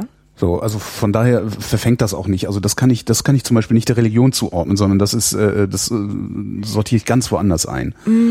Ja. Die begründen das mit der Religion, also die begründen das mit dem Bedecken der Reize. Das interpretiere ich komplett anders im Übrigen. Ähm, und ich unterstelle, dass das ein Machtinstrument ist, das innerhalb von Familienstrukturen angewandt wird und sich so tradiert hat. Das ist einfach meine Behauptung. Aber das, das, also das ist zum Beispiel was, was ich der Religion nicht zuordnen kann. Tatsächlich, da habe ich größte Schwierigkeiten. Ähm, könntest du, wenn du wolltest. Also es gibt Ja. durchaus, ähm, ja, wie gesagt, Reize bedecken auf jeden Fall oder zum Beispiel auch, ähm, ich habe äh, gerade äh, auch noch ein paar Stellen rausgesucht, falls die Frage auch kommt. Also ich kann da auch ein paar Suren zitieren und so, aber Mhm. ähm, also wenn du mich tatsächlich so nach äh, Kopftuch und äh, Islam fragen würdest Ja. und ich, äh, also würde ich auch auf jeden Fall sagen, okay, es gibt halt diese Traditionslinien, die nicht unbedingt mit einem Glauben zu tun haben muss. Meine äh, ukrainische Uroma hat auch mal ein Kopftuch getragen und es hatte, glaube ich, ja, so. Und äh, das heißt, also das ist so die eine Schiene. Und dann müsste ich halt gucken, okay, wenn ich wirklich sagen will, was der Islam dazu sagt, müsste ich halt gucken, okay, was steht im Koran? Ähm, dann müsste ich gucken, welches Wort meine ich. Ist das wirklich Hijab ähm, oder ist das ein anderes Wort oder was so? heißt dieses Wort? Ähm, also ähm, das ist sowas wie eine Trennung eigentlich. Das kann sowas wie eine Trennwand sein oder Ja. irgendwie ein Vorhang oder so, aber wird mittlerweile halt für Kopftuch auch verwendet. Mhm. Ähm, kommt in ganz verschiedenen Kontexten im Koran vor. Also auch sowas wie die Nacht legt den Schleier der Dunkelheit auf den Tag oder sonst was, ja. Also ähm, so, das heißt, ich gucke mir dann das Wort an und dann überlege ich mir, okay, ich könnte ja auch nochmal nach Kleidung suchen, wie kommt Ja. das da vor? Und wenn ich da nichts äh, Schlüssiges finde, dann gucke ich, äh, versuche ich halt durch die Sunna, also die Hadith-Sammlung, dann irgendwie zu gucken, was hat denn der Prophet dazu gesagt? Auch da müsste ich erstmal gucken, okay, nach welche, welche Hadith-Sammlung nehme ich denn? Es gibt sechs kanonische, aber ich könnte auch noch die zehn anderen nehmen oder so. Und nach welchem Wort suche ich da? Und dann, wenn ich dann irgendwie meine 300 Stellen gefunden habe, in denen bestimmte Sachen stehen, ähm, die vielleicht nicht unbedingt eindeutig sind, muss ich erstmal gucken, okay, Fange ich an, jede einzelne Stelle zu bewerten. na, erstmal zu interpretieren, verstehe ich sie oh denn Gott, richtig ja, oder okay. so. Ja, also ähm, und dann ähm, kann es ja sein, dass da vielleicht sowas ähnliches, also sowas steht wie Tuch oder so, aber meint es wirklich Kopftuch? Und dann müsste ich mich fragen, okay, welches Rechtsprinzip wende ich jetzt an, um das zu interpretieren? Darf ich einen Analogieschluss machen oder ziehe ich auch noch die Aussagen der Prophetengefährten der Sahaba an oder nicht? Und je nachdem, wie ich dann dabei damit umgehe mit den Quellen und der Interpretation dessen, vollführe ich sozusagen einen, Inter einen Deduktionsakt, der diesen Rechtsschulen ähm, äh, Ja. obliegt sozusagen. Aber ähm, Letztendlich bin ich also letztendlich ist es es ist äh, ja das ist es ist letztendlich ist es eine eine individuelle es ist nur individuell eigentlich zu beantworten und ich kann mir natürlich noch Hilfe von jemandem suchen der gelehrter ist als Genau, ich oder den ich als Gelehrter ansehe als mich selbst Genau. aber letztendlich ist es es ist meine Entscheidung also ich kann sagen wenn wir beim Kopftuch bleiben äh, das, ich begründe das jetzt religiös oder ich begründe Mhm. es nicht religiös und die Entscheidung liegt ausschließlich bei mir letztendlich. Im Endeffekt ja. Ähm, Das ist ja entsetzlich, wieso? weil wir als Gesellschaft oder als nicht-muslimische Gesellschaft zumindest auch wieder in meiner Wahrnehmung seit Jahrzehnten versuchen, mit dem Moslem zu reden. Mhm. den es aber nicht gibt, den wir uns aber einbilden, weil es den Christen gibt. Zumindest gibt es den äh, besser abgrenzbar als den Moslem. Ja, wir haben da eine Struktur dahinter. Wir können uns den Bischof krallen und sagen, das darfst du und das darfst du ja nicht. gut, aber nur weil du einen Bischof krallen darfst, würdest du ja auch nicht sagen, dass jeder äh, Schäfchen seiner Gemeinde dem in allem folgt, oder? Ähm, es ist ja doch insofern aber als äh, also wenn, wenn irgendwo äh, mal wieder, weiß ich nicht, die USA im Namen Gottes irgendwo äh, Bomben werfen, ähm, verlangen wir nicht von der Kirche, dass sie sich davon distanziert im Namen Gottes oder im Namen des Christentums. Wir verlangen es aber von dem Islam. Äh, und das können wir lange verlangen, weil es gibt da niemanden, der sich distanzieren könnte. Also klar, wir können jetzt, ich kann jetzt natürlich, ich kann jetzt nebenan bei Serda klingen gehen und sagen, hier, man kann sich gerade mal distanzieren, ich brauche das jetzt mal. Ja, genau. Ne? Dann lacht er mich aus und gießt mir ein Bier ein. So, ja, was ja eindeutig Haram ist. Aber wenn man will. Auch da, Äh, Das meine ich, also es ist eigentlich ist es nicht lösbar. Das heißt, wir müssen tatsächlich, also im Grunde können wir einfach mal aufhören, äh, einen, einen, einen religiösen Dialog führen zu wollen, der so funktioniert, wie wir gewöhnt sind, dass er funktioniert, sondern müssten uns einfach mal überlegen, wie, wie wir den anders führen. Ja, also ich würde auch sagen, dass das ein strukturelles Problem ist. Ja. Also klar, also Ja. wenn du sagst, okay, ihr müsst nach meinen Regeln spielen, tun sie nicht, oh, dann, dann seid ihr doof, dann finde ich halt keinen zum Reden, okay. Ja. Aber dann müsste man vielleicht mal überdenken, ob die eigenen Regeln dann überhaupt noch anwendbar sind oder nicht. Ich müsste also die islamische Welt eigentlich fragen. Ich müsste eigentlich einen großen Lautsprecher aufstellen und sagen, wir würden gerne mit euch reden. Sagt uns mal, wie wir das am besten machen können. Aber es ist halt Also blöd. kriegst du auch blöd. tausend Antworten. Also ich meine, du hast Na halt gut, daraus kann man aber welche, das, das kann man dann wieder, und ich könnte mir vorstellen, dass der Islam dazu durchaus in der Lage ist, sowas demokratisch zu organisieren. Weil der organisiert sich ja auch seine Prediger demokratisch. Ja, ähm, auch da, ich würde vorsichtig sein mit äh, de, dem Ausdruck, der Islam kann das. Also gerade, also äh, es ist halt kein, also oder so wie ich es auf jeden Fall verstanden habe, es kann auch sein, dass, äh, weiß nicht, Leute mir widersprechen würden. Natürlich, es wird dann Kommentare geben unter dieser Sendung Genau. und, äh, da werden wir dann sehr viel draus lernen. Ähm, aber ja, also so wie ich es gelernt habe, ist es einfach zu heterogen, als dass ich tatsächlich von dem Islam als Einheit sprechen Ja. könnte.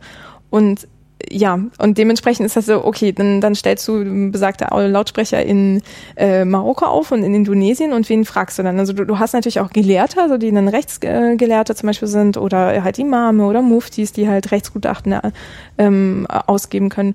Und äh, was, wenn die einander widersprechen oder vielleicht irgendwie dann merkt man so, okay, die, dann haben wir 13 Gruppen oder so und dann haben wir ähm, immerhin 13 Gruppen und nicht äh, äh, eine Milliarde Individuen. ja, also Und diese 13 Gruppen, die können dann ja untereinander auch nochmal klarkommen. Und äh, das ist, ist, es emergiert ja immer irgendwas. Und wenn du 13 Gruppen hast oder 13 Gelehrte hast, die sich in Jahr lang die Köpfe einschlagen, dann kommt ja eventuell doch zumindest eine Durchschnittshaltung dabei rum oder so.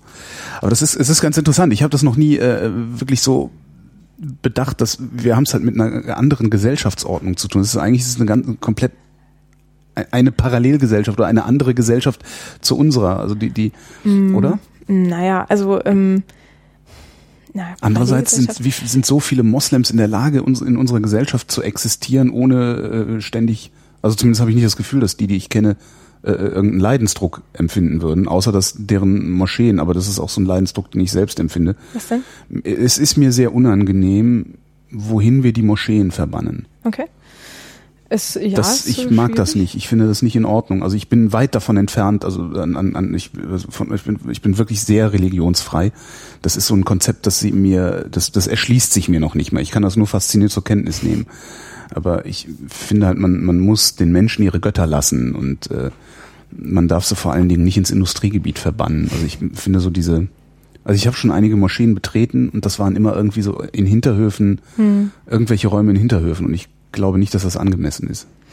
Das ist so ein, so, das, das würde ich als Leidensdruck da sehen, aber ich habe nicht das Aber- Gefühl, dass irgendwie dass es ein Problem ist, sich als Moslem in einer, in einer westlichen, freiheitlichen Gesellschaft zu orientieren. Mm, nee, also auch da kommt es sehr stark darauf an, was für ein Muslim und woher ja. und mit welcher irgendwie Kultur aufgewachsen und so weiter. Aber warum auch? Also ich meine, du brauchst im Endeffekt, also eine Moschee das ist. Das ist das Nächste, was, wo, ich, wo ich auch die ganze Zeit mit, mit, mit, im Hinterkopf drüber nachdenke, warum eigentlich? Warum problematisiere ich das? Ja, weil, also das ist halt auch Warum das Interessante. Warum problematisiere ich das überhaupt? Warum problematisieren wir das überhaupt als Gesellschaft? Na, weil, also. Weil es fremd ist?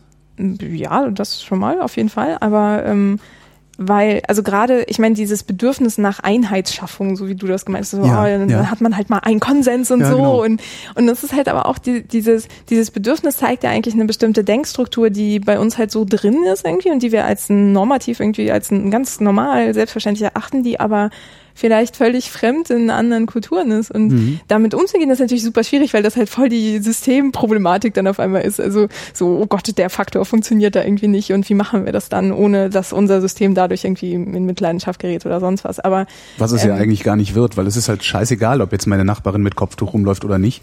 Außer wenn mir das Kopftuch nicht gefällt, weil das, die, weil ich das Muster nicht mag. Genau, das ist ja? dann Ästhetik. Aber ja, genau. eben. Es also, ist halt, es ist eigentlich ist eine ästhetische Frage, die wir versuchen politisch zu lösen. Ne? Ähm, teilweise, ja. ja. Eine nicht nur ästhetisch, aber ähm, gut, das, die Probleme ergeben sich dann natürlich, oder die Problematisierung sind dann natürlich an so ähm, Dingen wie ähm, Religionsunterricht oder ähm, was ist mit Gebetszeiten, Gebetsräume und so weiter. Also wie ist das mit, was weiß ich, Schülern, die, ne, also so, das ist halt gerade. Ist da nicht der Koran sogar recht eindeutig, was Gebete angeht?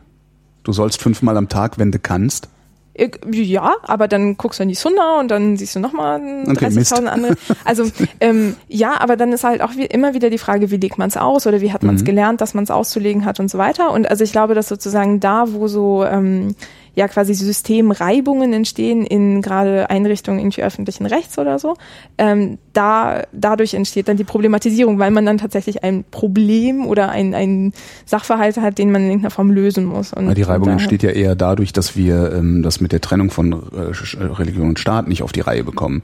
Weil wenn wir das, wenn wir das als als äh, ja. äh, vermeintlich liberale Gesellschaft äh, vernünftig regeln würden, dann gäbe es diese Reibung mit den Muslimen auch nicht. Und dann gäbe es nämlich, dann, dann wäre es entweder entweder wäre religiöse Symbolik in öffentlich-rechtlichen Einrichtungen durchgehend erlaubt mhm. oder sie wäre komplett verboten und dann gäbe es da auch überhaupt keinen, keinen Verhandlungsspielraum. Ja. Das, letztendlich sind wir das Problem und nicht die Moslems an der Stelle. Weil die sagen nur, Moment mal, wenn es Religionsfreiheit gibt, also nämlich, wenn die, die Missinterpretation ist ja oft, Religionsfreiheit bedeutet ja nicht, dass der Staat von Religion frei bleibt, sondern das bedeutet, dass die Religion vom Staat frei bleibt. Bis ähm, Maß, ja. ja. Und äh, klar würde ich dann auch sagen, wenn, wenn, ihr das anbietet, dann will ich das jetzt aber auch haben. Ja, also es ist ja auch oft gar kein Und wir trauen, wir trauen uns so. halt nicht, den Nonnen die, äh, die Kutten auszuziehen. Genau. Ja? Und solange wir uns das nicht trauen, äh, finde ich jedenfalls, dürfen wir den Moslems auch nicht die Kopftücher abnehmen. Ja, das sollte man sowieso nicht tun. Also das. Äh, äh, in einer anderen Diskussion würde ich das gerne tun. Okay. Wie gesagt, ich, äh, ich habe das auch, auch wirklich aus meiner Alltagserfahrung, mhm. äh, das Gefühl, als wäre das ein, ein Machtinstrument, ein innerfamiliäres Machtinstrument, das da gelegentlich äh, in übertriebener Weise äh, ja nicht in übertriebener Weise, aber so tatsächlich so. Es gab mal so einen türkischen, wie hieß denn denn? Ich weiß nicht mehr, so einen türkischen Kabarettisten, der sagte, ich habe überhaupt kein Problem. Ich sag meiner Tochter, du trägst das Kopftuch freiwillig das ist so ein bisschen, ein so, so eine so ein zugespitzt, ne? zugespitzt. So, da würde ich diskutieren wollen, aber mhm. das hat ja wieder mit der Religion wenig zu tun. Naja, nicht unbedingt, also mh, mm, auch da äh, komplex.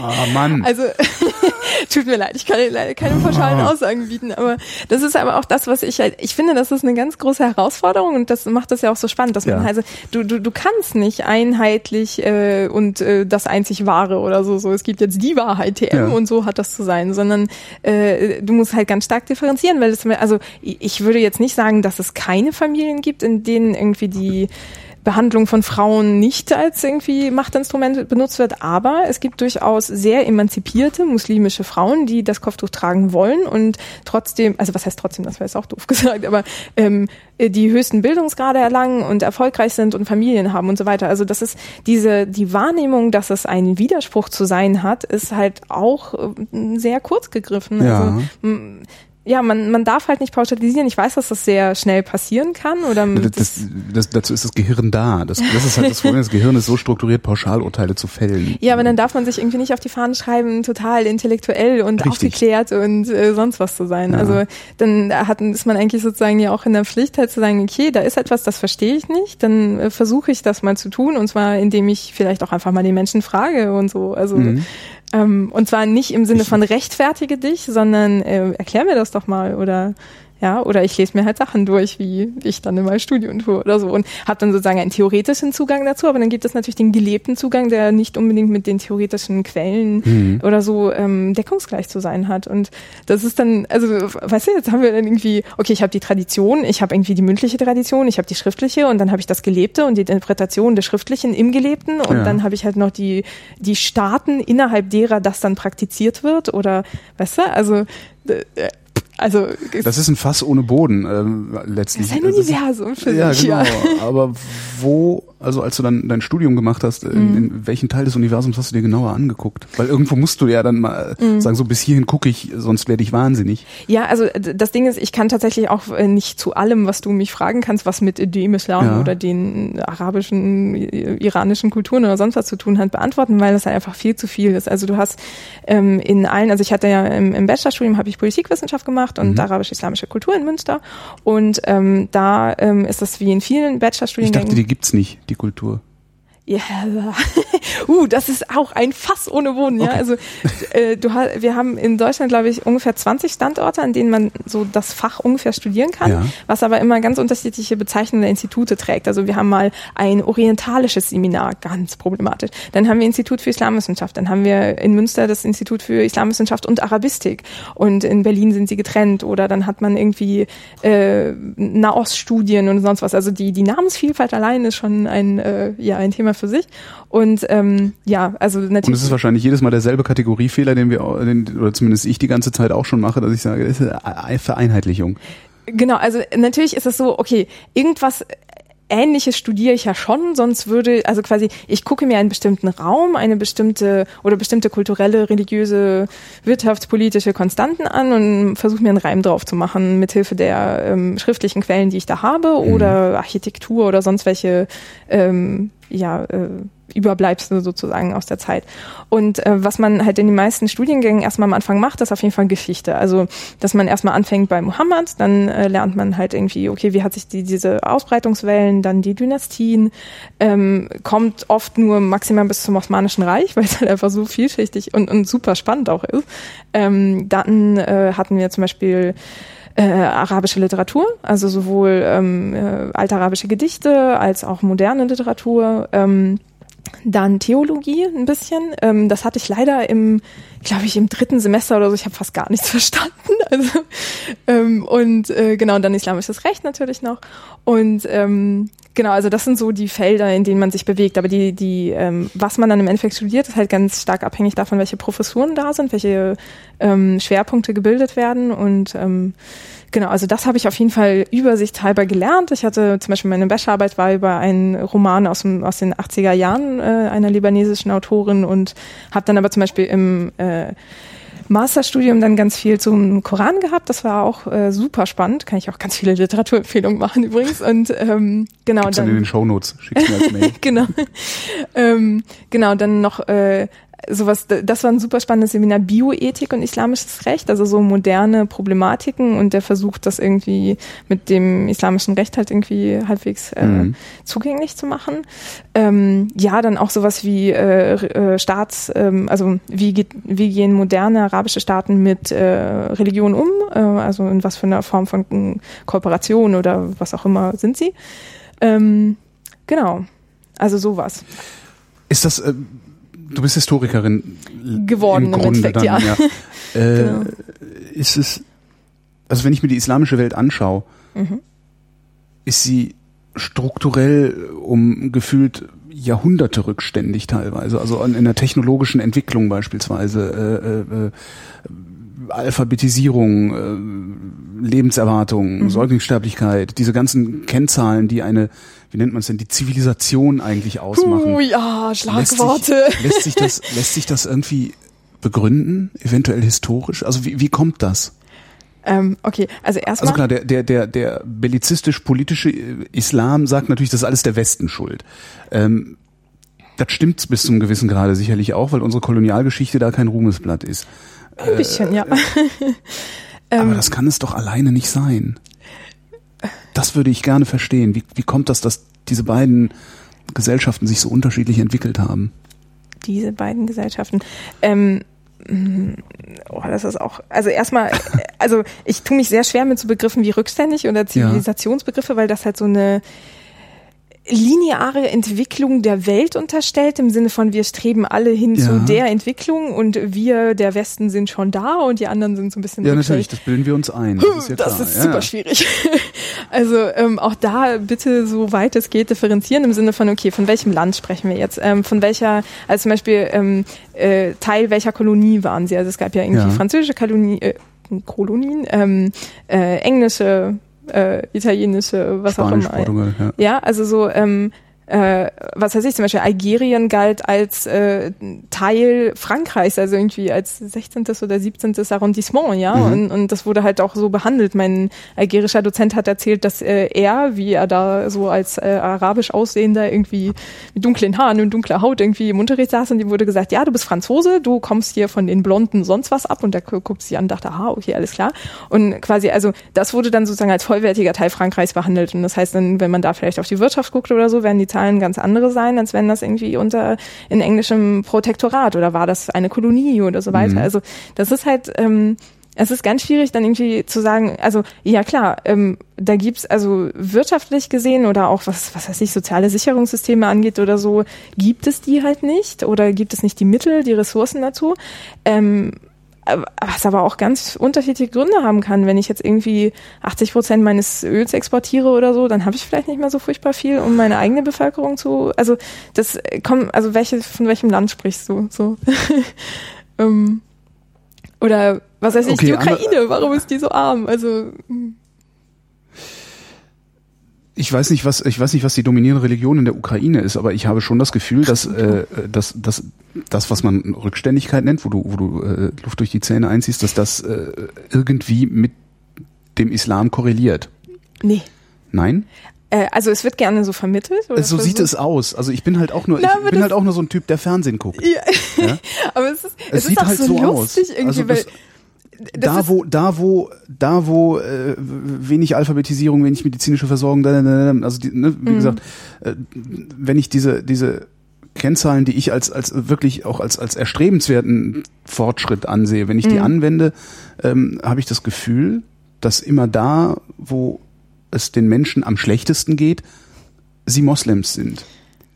Ja, ich lasse mich da gerne belehren, Hm, aber so ja. sieht das für mich aus. Ja, oder so wird das gerne konstruiert. Also das ist halt tatsächlich das Problem, so was Interpretationen angeht. Also, oder ich schaffe eine Kausalkette zwischen Faktoren, die eventuell nichts miteinander zu tun haben oder nur in begrenztem Maß oder so. Also, ähm, also ich weiß nicht, also für mich ist das so absurd, wie wenn ich sagen würde, keine Ahnung, hey, in Südamerika haben die alle schwarze Haare und es gibt da so ganz viel irgendwie äh, Drogen und so. Das, das muss auf jeden Fall zusammenhängen. Also ähm, ich meine, okay, natürlich ist jetzt eine Religion und schwarze Haare nicht Genau. ungefähr vergleichbar, aber äh, okay, du hast also eine, eine Religion, die ähm, vielleicht in sehr unterschiedlichen Ausprägungen in einer bestimmten Region ist.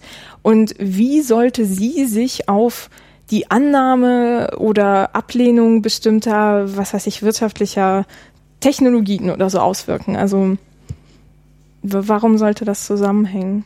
Ähm, das gibt's auch in, in, in, im Christentum, wenn, wenn du dir die Amish anguckst, die machen genau das. Ja, aber äh, die von denen gibt's wie viele auf wie viele Christen und Ja klar, das sind sehr wenige, ähm, aber also, ich, also tatsächlich, ich, ich, kann, ich, ich kann da nicht mit, äh, ich, ich kann mir nicht vorstellen, dass die Rückständigkeit unabhängig von der Religion ist. Ich kann es mir nicht vorstellen. Ich, also wenn ich mir gleichzeitig angucke, äh, also die Länder, in denen, in denen es, äh, ne, also medizinische Versorgung und so weiter, äh, die Länder, in denen diese Kennzahlen ähm, wünschenswerter sind, sag ich Ja. mal, das sind keine islamischen Länder. Das sind halt Länder, in denen das Christentum den Ton angegeben hat. Und das, das, ich kann mir beim besten Willen nicht vorstellen, dass das nichts miteinander zu tun hat. was unter anderem daran liegt, dass es so einen bestimmten Narrativ gibt, so von wegen Äh, Das kann natürlich sein, aber ich, also wie gesagt, also, korrigier mein Gehirn. Naja, also anders. Auch wieder. Ich versuche mal, äh, angenommen, ich will gucken, was sagte der Islam zu Technologie oder ähm, Entwicklungen, wie auch immer man sie greifen mag oder so.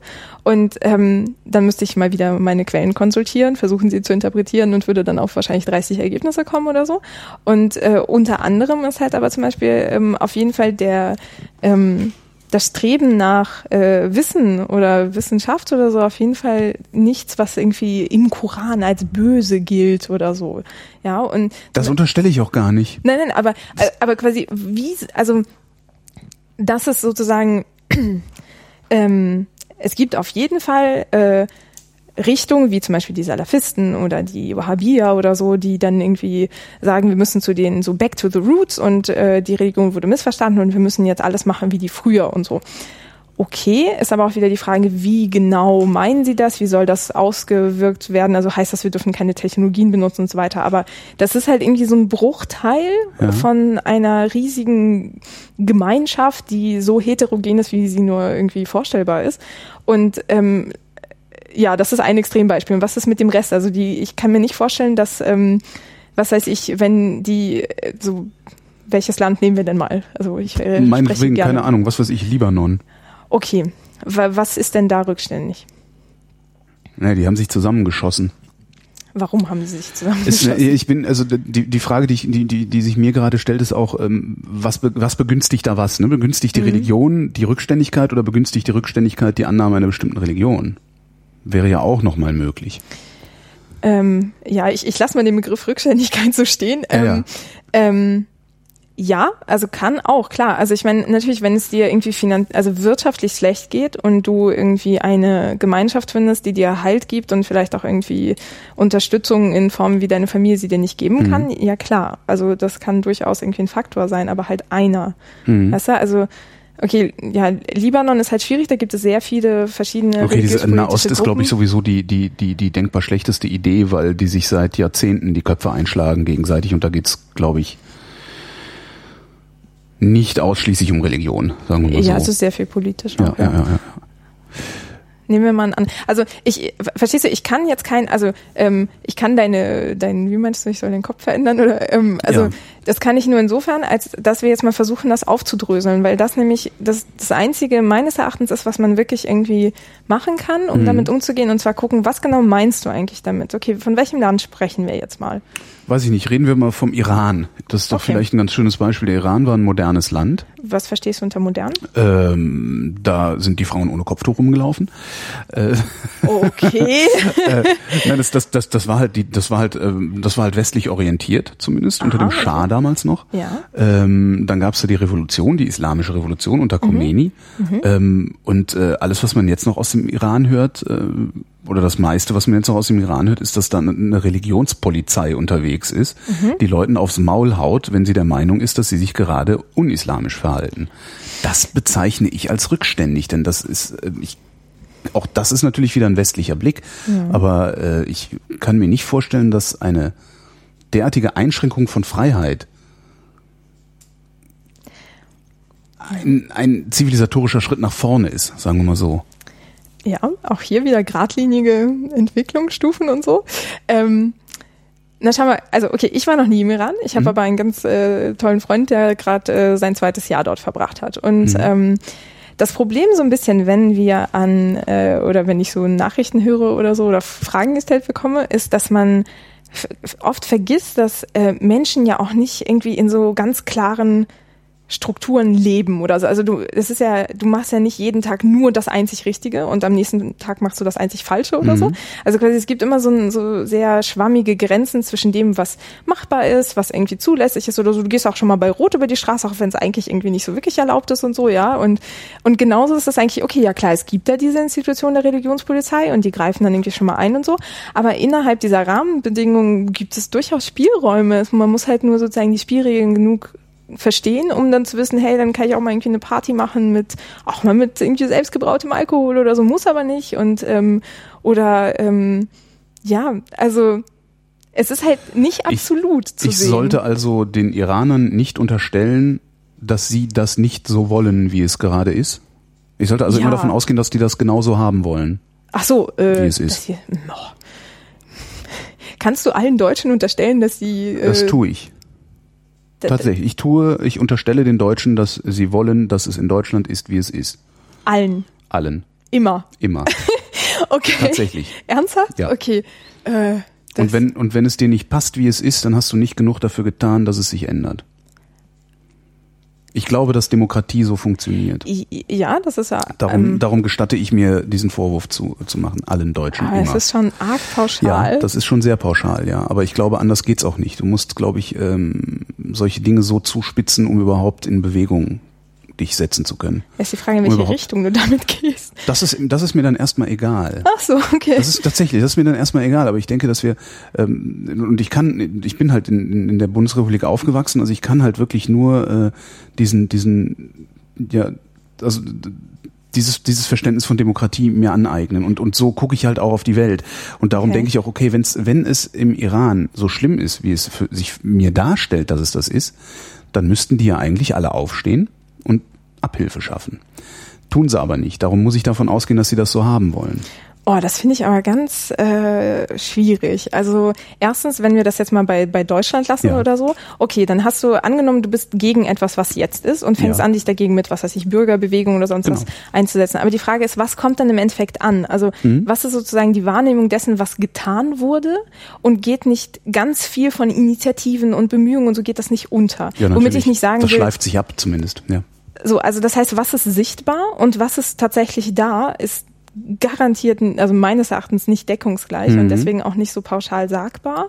Und ähm, damit will ich nicht sagen, dass eigentlich ganz viele geheime Organisationen im Iran sitzen und dann irgendwie den Umschuss planen oder so, sondern ähm, dass nur weil, also quasi die, wie ich das auch in den Nachrichten irgendwie miterlebe, ist so, dass man eigentlich denken muss, ich lande im Iran und dann äh, Wird fängt die erstmal Unterdrückung genau, und dann Genau. fängt die Unterdrückung Genau. sofort an und äh, du wirst erstmal geschlagen, einfach nur weil du kein Genau. Muslim bist oder so, was halt völliger Schwachsinn ist. Ja, Ja, ist in also, Indonesien übrigens ähnlich. In Indonesien äh, landest du und überall hängen Schilder, die dir die Todesstrafe androhen. Und das Aha. Erste, was du abends am Strand machst, ist eine Tüte rauchen.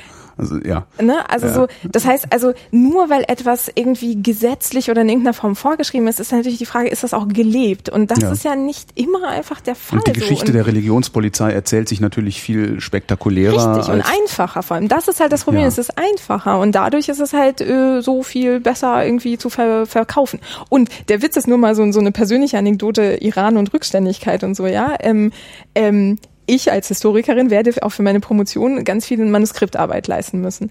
Und äh, in Deutschland ist es äh, momentan noch so, dass sehr viele Manuskripte ver, also digitalisiert werden. Du kommst aber sehr schwierig dran, dran und es ist super teuer und so weiter. Ähm, im Iran haben die alle Manuskripte in allen Bibliotheken oder, keine Ahnung, 95 Prozent sind digital vorhanden. Das heißt, du gehst dann hin und kaufst dir dann in PDFs, wenn sie sie dir geben und so oder schenken oder weiß der Geier und so, ja. Also so rein technisch ist also nur auf diesem Winzgebiet Ja. ähm, würde ich jetzt in dieser Gradlinigkeitsdebatte sagen, okay, da wäre vielleicht ein Anhaltspunkt, wo man hingucken kann. Ist das, was mich jetzt gerade äh, äh, treibt oder was dir jetzt gerade dich gerade die Luft durch die Zähne einziehen lässt, immer wenn ich was sage, ist das ein Medienversagen oder ist das ein Rezeptionsversagen? Ich würde Hab ich verkackt oder haben die Medien verkackt? Liefern die mir ein falsches Bild oder bin Du ich? als Teil der Medien, nein. Ähm, ja, natürlich, natürlich. ähm, naja, also ich, ich kann ja auch nur weiter erzählen, was Ja. äh, ich erzählt kriege. Also sagen wir es mal so, ähm, so wie ich den Eindruck habe, ist das äh, ein strukturelles Problem, weil viele Medien auf Nachrichten aufbauen, im Sinne von, was passiert, und dann, dann sind halt schlimme Dinge, die passieren, werden berichtet. If Und it das- leads, it leads. Ja. Genau. Und, und das ist halt, deswegen dachte ich halt so, hey, ein Podcast wäre eine gute Möglichkeit, da vielleicht mal so ein bisschen das zu umgehen, indem Mhm. man halt auch einfach mal so über Dinge spricht, die einfach nicht Raum bekommen, weil sie nicht spektakulär genug sind. Also niemand würde irgendwie berichten von, hey, heute ist im Iran nichts passiert und 30 Manuskripte wurden digitalisiert oder Ja. so. Ja, interessiert kein Menschen leider so. Aber, ähm, und da, da ist dann sozusagen das. Passt natürlich auch nicht zu unserem Narrativ. Ähm, Genau. Zu sagen, also wir kriegen, wir kriegen die Digitalisierung unserer Bibliotheken nicht auf die Reihe, obwohl wir hier die Zivilisation sind. Und TM, die, ja. Und die, die Kameltreiber da hinten. Genau, ne? ja. Äh, das ist halt, ja, ja, das, das ist halt schwierig. Also in dem Moment, Ja. wo wir sagen, naja, die äh, sind nun mal im äh, wissenschaftlichen Betrieb oder im Dokument Dokumentationsbetrieb äh, ihrer Wissenschaften, sind die halt einfach mal zehn Jahre voraus. Ja, oder auch so Das zum Beispiel das, würde uns natürlich auch erschüttern. ja, das können wir uns also ich nicht mein, gestatten. Wie gesagt, ich sage jetzt natürlich nicht, dass äh, alle deutschen Forschungsbibliotheken Natürlich so sind. sagst du ne? das aber nicht. Hör mal auf, damit. wir spitzen hier zu, das muss man, Nein, sonst ich kann man mag über das Dinge nicht. nicht so gut das reden. kann ich nicht machen als Wissenschaftlerin, das geht nicht. Das Problem ist dann aber auch zum Beispiel so eine, so eine Arroganz, die damit einhergeht, Ja. von wegen, ja, die rückständigen Moslems, sag ich jetzt mal so Ja, sehr. ja, na, die ähm, islamische. Welt, ne? Alle alles Genau. Analphabeten äh, Genau. äh, und Was, sterben alle was mit 50. weißt du über die Geschichte dieses Raumes? Nix. Von mir hast du jetzt ein bisschen was Ja, aber erfahren. ist und ja so. nix. Genau. Aber du kannst ganz viel über, was weiß ich, Karl den Großen Mhm. und irgendwie das Deutsche Reich und so erzählen. Wenn du, ähm, also auch wiederum nicht meine eigenen Erfahrungen, sondern die meines Kommilitonen, ähm, äh, als er dann, äh, dann Ja, irgendwie Bach, mit Bach, Bach ist klassische Musik. Aus äh, in der gleichen Epoche aus dem, aus, aus, aus dem islamischen Raum äh, ist es primitive Musik. Ja, klar. ne? auf Das ist halt Fall. immer primitiv. Genau, du? richtig. Und nein, aber also zum Beispiel die dort, Ja. ja, äh, auch sehr pauschal, ähm, also dort lernt man halt auch außer iranische Geschichte. Da kennt man dann irgendwie auch vielleicht mal ein paar deutsche Herrscher oder sonst was. Kannst du mir irgendwas über die iranische Geschichte, die da irgendwie Ja, ich, wie 5000 gesagt, vor Christus begann, irgendwie kann mich erzählen? an den Schah, äh, ne? Also, Mhm, und mhm. davor, also quasi, man Nix. hat halt so eine Blindheit, oder was heißt Blindheit, aber es wird zum Beispiel, ich hatte nie in der Schule, ich hatte ungefähr fünfmal die NS-Zeit, aber kein einziges Mal irgendwas außereuropäisches. Also okay, Amerika natürlich, das muss ja, Ja, sein. und ein bisschen Osmanisches Reich. Ernsthaft? Oh krass, okay, nee. Ja, doch klar. Und zwar allerdings auch dann wieder in diesem Kontext äh, Zweiter, Erster Drittes. Drittes Ja. Mhm. Reich, Migrationsdruck nach, äh, äh, äh, nach Israel und Osmanisches Reich. Ja. Und dann, darüber lernt, lernt man dann das Osmanische Reich kennen, aber nicht, weil es das gab. Ja. Ja, so, ne? Und zum Beispiel, wie, weißt du, wie lange es das gab, das Osmanische Äh, Reich? nein. Ne? So, und, und das Ich weiß, dass Istanbul mal Konstantinopel hieß. ja, es gibt auch ein schönes Lied darüber. Ich weiß von They Might Be Giants. Ja, okay, ich ähm, ja, weißt du, wir sprechen, das sind so Herrschaftsgebiete, die teilweise 500 und, und länger, also Jahre aufrechterhalten gewesen sind, in denen irgendwie Handel, Wissenschaft, Wirtschaft florierte, ja, ohne Ende und wo so, äh, so eine Pauschalisierung, wie sie, wie ich sie heutzutage größtenteils erlebe, in Hinsicht auf den Raum überhaupt nicht stattfand, weil das einfach so eine, ähm, also gerade am Mittelmeerraum oder so, der ganze Handel und die ganzen Austauschmöglichkeiten und sonst was, oder man hatte auch Forschungszentren, in die man dann irgendwie Leute aus der ganzen Welt einlud und dann irgendwie, also das oder so wie ich es gelernt habe, war es halt nicht dieses, oh, es ist verschlossen und rückständig und sonst was, sondern es war halt immer sehr offen, hieß ähm, sowohl was irgendwie theologische Fragen als auch irgendwie wirtschaftlich oder sonst was, äh, viele Alternativen nebeneinander bestehen, das war völlig in Ordnung. Also, oder okay, dann haben sie sich mal in die Haare gekriegt, Ich habe gerade, gerade, ich kriege gerade so ein bisschen den Verdacht, dass es äh, genau diese Ignoranz sein könnte, die uns so schnell hat fortschreiten lassen. nicht auszuschließen. Halt durchaus möglich, ja. Oder, oder wer hatte das Schießpulver zuerst und so. Also das, das sind dann auch teilweise so harte Faktoren, die dann Die dazu Chinesen. ja, aber quasi in dem Raum, von dem wir jetzt reden. Ähm, ja, und ähm, hat man die Technologien geteilt? Wollte man sie überhaupt irgendwie weitergeben? Wie kommt das, oder? dass wir da so ignorant sind? Und das ist ja wirklich ein blinder Fleck. Wir wissen ja mehr über Asien, über China wissen wir viel. Also so, Ja. so im, ja, habe ich so das Gefühl, so, ne, so Ming-Dynastie und was man so alles schon mal aufgeschnappt hat wenigstens. Mhm. Ja. Also ne, da, da gibt's halt auch irgendwelche so so so eine Ikonografie, die sich äh, bis zu uns fortgepflanzt hat. Da gibt's dann also oder oder auch Japan, also so der, der Mhm. ostasiatische Raum. Da kriegt man so einiges mit. Warum eigentlich nicht aus der islamischen Welt? Ja, ist halt eine sehr wichtige Frage. Also warum ist das nicht im Schulcurriculum oder so drin? Also mir ist schon klar, in der Schule kann irgendwie nicht alles leisten so. Aber ähm, gerade was so Geschichte, also weil wer wer wie Geschichte erzählt, baut dann ja auch so bestimmte Machtstrukturen, Narrative und so weiter auf. Und wenn man einfach mal so einen großen Raum rauslässt oder ihn irgendwie nur so gerade mal am Rande erwähnt und dann immer im Zusammenhang mit einer äh, mit Unterdrückung und ganz bösen Faktoren verbundenen Religion, dann ist das kein Wunder, dass man dann irgendwie so Probleme hat, dann auch in, auf den grünen Zweig damit zu kommen. Sowohl geschichtlich als auch in der Gegenwart. Also Und dabei ist das halt, das ist so ein spannendes Thema, ja. Ich meine, ich studiere das irgendwie seit ich 21 bin und ich habe erst nach drei Jahren so richtig so ein, das Gefühl gehabt, so hey, ich glaube, jetzt verstehe ich so ungefähr, worum es geht oder so. Und, ähm, und du kannst in allen Bereichen, du kannst auf, auf der Geschichtsschreibung so Chroniken und alles mögliche kannst du untersuchen jahrzehntelang und wärst nicht fertig, ja. Arabische Literatur und Kunst und äh, Architektur und Geografie, was ich halt mache oder so, ja. Oder auch äh, islamisches Recht oder Koranforschung oder so, ja. Du hast so viele Bereiche. Und dann hast du halt das Moderne irgendwie, dass du halt gucken kannst, okay, wie sind die Wirtschaftsbeziehungen, was weiß ich, im Golf oder mhm. weiß der Geier, ne? Und das ist so vielfältig und wird aber so leicht irgendwie in ganz viele große Schubladen geschoben. Was, was guckst du dir da geografisch an? Genau, also wahrscheinlich ähm, Grenzziehung, oder? Nein, aber das ist, das ist so schön, dass also, du das sagst. Weil das halt das auch so. völlig absurd. Also dann auch. Also dann ist es lustig, weil es halt irgendwie auch so ein sehr europäisches Ding ja, ist. Ja, eben, eben, eben. Und ähm, ähm, Landvermessung. Ja, klar, genau. Also die gab's Islamische Geodäsie. Richtig, genau. ähm, und äh, nee, ich gucke mir ein geografisches Werk aus dem 10. Jahrhundert an. Das ist so. Ähm, ein Werk? Ja. Ein, äh, eine Beschreibung der damaligen islamischen Welt, ja. ähm, begleitet von Karten, äh, die halt total cool sind und äh, wunderschön. Und, äh, wie, wie haben die damals ihre Welt beschrieben? Doch bestimmt nicht mit äh, äh Koordinaten, oder? Ähm, das gab's auch. Also was äh, Astro. Ich verwechsel die immer.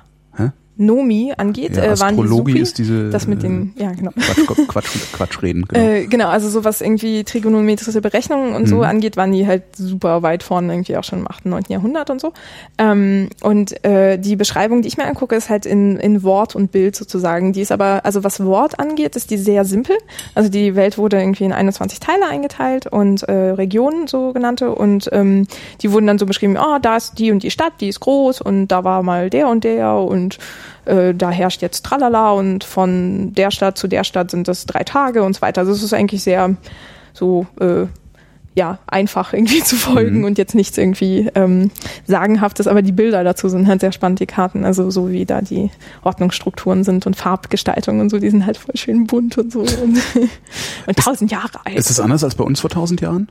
Äh, ja, bei uns vor tausend Jahren gab es noch nicht so wirklich Regionalkarten. Da gab es so Weltkarten, die oder die Darstellung der Welt, so gerade mit so christlichen mhm. ähm, Heilssymboliken äh, und so. Aber äh, Regionalkarten, ähm, meines Wissens, ich komme, ich war gerade auf einer Konferenz, wo das auch jemand gesagt hat, der mhm. zu äh, christlichen Karten äh, oder europäischen forschte, dass es die eigentlich nicht so gab im zehnten Jahrhundert. Ähm, waren die Karten also im, im, Islam hatten die dann auch immer so eine religiöse Komponente? Nein. Wie, nicht? Mhm. Wonach haben die sich denn gerichtet? Ähm, naja, also das, also das die, die ich habe. Das waren tatsächlich Werkzeuge. Also die haben, die haben das. Das ist halt, das ist eine sehr gute Frage, der ich noch nachgehen werde. Also das ist, ähm, ähm, gar nicht, ob ich die hier gerade da habe. Also das ist so wie die, wie Vogelblick, dass du auf jeden ja. Fall von oben auf etwas guckst und du hast ähm, äh, so Kreise für Städte und mhm. dazwischen sind halt teilweise Linien, teilweise auch nicht und ungefähr grobe Umrisse von ähm, Küstenlinien und so weiter und die sind dann irgendwie unterschiedlich gefärbt und äh, ohne Maßstab ähm, größtenteils und äh, die Karten sind auch äh, verschieden ausgerichtet entlang der ähm, äh, Himmelsrichtung und so weiter. Und ähm, das, das, dass man Karten nordet, ist auch eine relativ neue Erfindung, ne? Äh, ja, mhm. ja, genau. Und ähm, genau, ja, so waren die dann da. Also das hat, ähm, da ist nichts irgendwie spezifisch Islamisches oder so. Ähm, Na, vielleicht halt doch, und zwar in der Auslassung der äh, religiösen, des religiösen Unterbaus unter eine Karte. Das äh. wäre dann ja vielleicht auch schon spezifisch islamisch. Äh, wenn man davon ausgeht, dass es etwas spezifisch Islamisches gibt, ja, dann vielleicht. Ähm, äh, vielleicht. Kann ich noch nicht ausschließen. Und also ich meine, was, was man jetzt erwarten könnte, wenn man sagen würde, okay, so islamische Kartografie, äh, die Karten sind nicht genordet, sondern gemeckert oder sowas. Äh, gemeckert. Was sie aber wahrscheinlich ähm, auch nicht sind, oder? Also es, äh, nein, äh, also nicht die, die ich kenne. Es gibt sogenannte Kribla-Karten, das sind halt welche, wo die Gebetsrichtung auch äh, äh, sozusagen eingezeichnet ist mhm. von einer bestimmten Stadt aus. Aber das sind dann eher so kleinere Darstellungen, nicht jetzt irgendwie wirklich Weltbeschreibungen oder so. Ähm, Nee, die waren, also das Werk, das ich habe, ist eigentlich tendenziell so in Wort auf jeden Fall sehr relativ pragmatisch. Also es ist halt einfach, da geht es dann darum, dass du dich zurechtfinden kannst, wenn du ähm, von irgendwoher hin und irgendwoher, irgendwohin unterwegs bist. So. Ähm, genau, also nee, da, also religiöse Elemente habe ich da noch nicht finden können. Ich suche auch nicht spezifisch danach, sondern ich versuche da irgendwie halbwegs unvoreingenommen ranzugehen, soweit das überhaupt geht, aber ja. Gibt es äh, denn eine stringent erzählbare äh, Geschichte des Islam? Meinst du so Ereignisgeschichte? Ja, sowas wie, ne? Und dann hat er sich da lang ausgebreitet und, und solche Sachen. Also mhm. auf irgendwas müsst ihr Historiker ja auch aus, aus, aus, großer, aus großer Höhe blicken. Ja, ähm, klar, irgendworauf sind wir angewiesen. Aber das Problem ist halt, dass ähm, diese die Rekonstruktion der Ereignisse ähm, viel äh, anhand von Chroniken passiert ist, mhm. die halt dann irgendwie von späteren Machthabern äh, veranlasst worden sind oder sonst was. Und auch Chroniken sind ja, weil sie Sprache verwenden als äh, Handwerk sozusagen, ähm, sind auch oft Narrative. Also das heißt, man versucht irgendwas zu konstruieren, was ähm, vielleicht nicht in der Form wirklich gewesen sein muss oder so. Und das heißt, äh, das ist halt zum Beispiel auch ganz spannend, dass ich weiß nicht, kennst du den Linguistic Turn, den es so in den äh, Geisteswissenschaften mal Nein. gab? Dass man irgendwann ähm, sozusagen begriffen hat, dass äh, alles, was äh, irgendwie Sprache verwendet, was nun mal so sehr viel im Lebensbereich der Menschen ist, ähm, äh, also Sprache konstruiert und erschafft halt bestimmte Bilder und Narrative ja. und so weiter und muss halt auch als solches unter anderem betrachtet werden und nicht, dass quasi, wenn ich eine Chronik aus dem 14. Jahrhundert äh, aufschlage, in der dann steht, das und das ist passiert und der König war toll oder so, dass ich das sozusagen nicht für bare Münze nehme, sondern gucke, was möchte mir der Mensch oder was könnte ich mir vorstellen, soll hier mitgeteilt werden äh, als Form einer bestimmten Heilsgeschichte oder Entwicklungsgeschichte oder sonst mhm. was, ja. Und das ist halt auch ein super spannendes Feld. Das macht beispielsweise besagter Kollege, der in, äh, im Iran war. Ähm, und äh, also so zum Beispiel, dass da irgendwie ein König, der immer dargestellt wird, egal was er tut, ist alles toll, ja, ob er da irgendwie seine Kinder köpfen lässt oder was weiß ich, mhm. und ein anderer macht immer nur falsche Sachen und so weiter. Und deswegen hast du halt, du hast halt ganz, also super viel Material, aber ähm, die Frage ist so ein bisschen, äh, welche Geschichten werden dir da, also es sind wirklich Geschichten eher als vielleicht Geschichte oder so wie wir das wahrnehmen. Ähm, wird da erzählt und das heißt, man muss da auch ganz viel rekonstruieren und da dekonstruieren und so weiter. Also du kannst halt bestimmte, du kannst Dynastiengeschichten dir angucken, mhm. ja, also jede Dynastie hat irgendwie eine oder mehrere Chroniken über die Entwicklung ihrer Herrschaft zum Beispiel schreiben lassen oder so.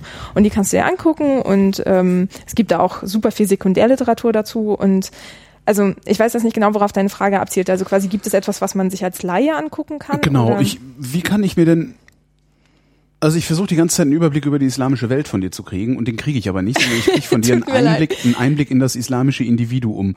Ähm, das, äh, das war, wie, wie kann man sich da einen Überblick verschaffen? Das ist ein, ein das, ich meine, das ist, das ist eine riesige Weltreligion und wie gesagt, egal wie man zur Religion steht, die ist halt da ja. und die geht halt auch nicht weg. Das, ja. ähm, jedenfalls nicht einfach so. Ja. so. Und vor allen Dingen auch, selbst wenn sie irgendwann, selbst wenn Religion irgendwann verschwinden sollte, werde ich das mit Sicherheit nicht mehr erleben. So, davon bin ich sehr, davon gehe ich aus. Das heißt, ich muss mich irgendwie damit beschäftigen. Mhm. Wie beschäftige ich mich am besten mit dem Islam? Äh, weil irgendwie mhm. muss ich da rein und ich kann nicht so differenziert da reingehen, wie ihr mhm. Wissenschaftler das macht.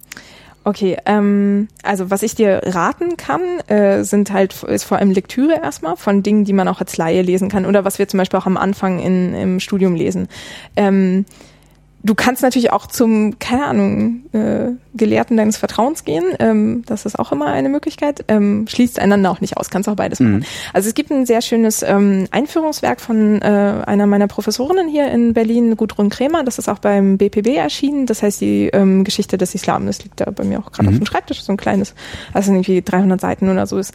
Ähm, und da kriegt man so einen ganz ähm, guten Einblick, auf jeden Fall selbst wenn man irgendwie fachfremd ist oder so, was jetzt irgendwie wichtige Faktoren waren, worauf man achten muss, äh, was für Dynastien es gab, welche Konstanten oder Brüche oder so gab es dann irgendwie. Ähm, das ist ganz spannend. Parallel dazu würde ich auch eins von meinem alten Professor in oder von meinem Professor in Münster empfehlen. Der hat ähm, äh, Kultur der Ambiguität, ähm, eine andere Geschichte des Islam geschrieben, ähm, was super spannend und schön zu lesen ist. Und da geht's auch ähm, eben um diese Tatsache, dass in so vielen Dynastien oder Epochen ja, Epochen ist ein bisschen schwierig, aber Zeiten, ähm, äh, so viele verschiedene Konzepte nebeneinander äh, stehen gelassen wurden und dann irgendwie erst, wenn es zu viele wurden, die irgendwie rivalisierten, haben wir gesagt, oh, jetzt kanonisieren wir jetzt mal irgendwie auf fünf oder so und dann sind das jetzt die autoritativen Quellen und dann ungefähr so, ne? Also dass man immer diese Entwicklung aus ganz vielen Experten und dann wird zu viel und dann bricht das zusammen und dann machen wir jetzt mal Kanon, äh, kanonische Werke. Ähm, also und also das ist jetzt sehr verkürzt, was er geschrieben hat, kann ich sehr empfehlen. Also damit kann man sich ganz gut annähern. Ähm, wenn du jetzt irgendwie Koranforschung oder so ähm, haben, wissen willst, ähm, kannst du auch, äh, da gibt es einen Text von einer anderen Professorin aus Berlin, der Professor Neuwirth, äh, das heißt äh, der Koran als Text der Spätantike, ist auch, ähm, es ist sehr technisch, also da muss man auch echt ähm, äh, die ähm, macht da sehr viele Beziehungen auf zum Alten Testament und äh, zur Tora und so weiter. Ähm, das ist vielleicht ein bisschen fortgeschrittenere Literatur. Das klingt so, als wäre der Islam mhm. eine extrem liberale Religion, weil ich extrem viele Interpretationsmöglichkeiten habe. Ich mich also ähm, einen Moslem nennen kann, egal in welcher weltlichen Lebensrealität ich existiere. Geht das?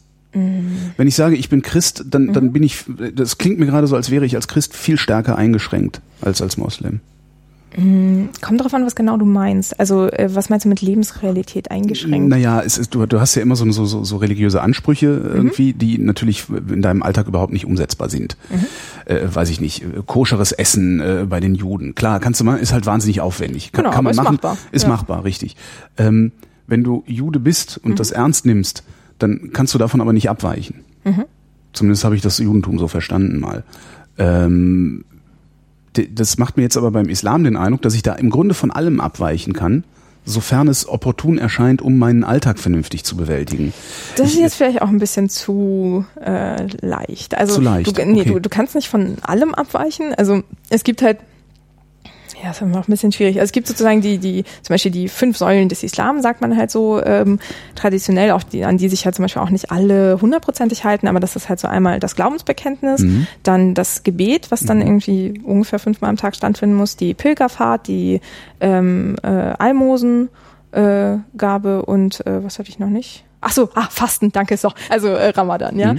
Ähm, aber auch da gibt's halt Ausnahmen. Also wenn du irgendwie krank bist oder so oder schwanger, dann erwartet das keiner von dir, sondern darfst es nachholen oder du darfst äh, stattdessen irgendwie eine äh, Abgabe zahlen oder so. Also das ist halt relativ flexibel, aber jetzt nicht so, dass ich sagen kann, ah, pff, ich nenne mich Muslim, mache aber keins davon und esse mhm. ganz viel Schwein und so. Also ähm, ja.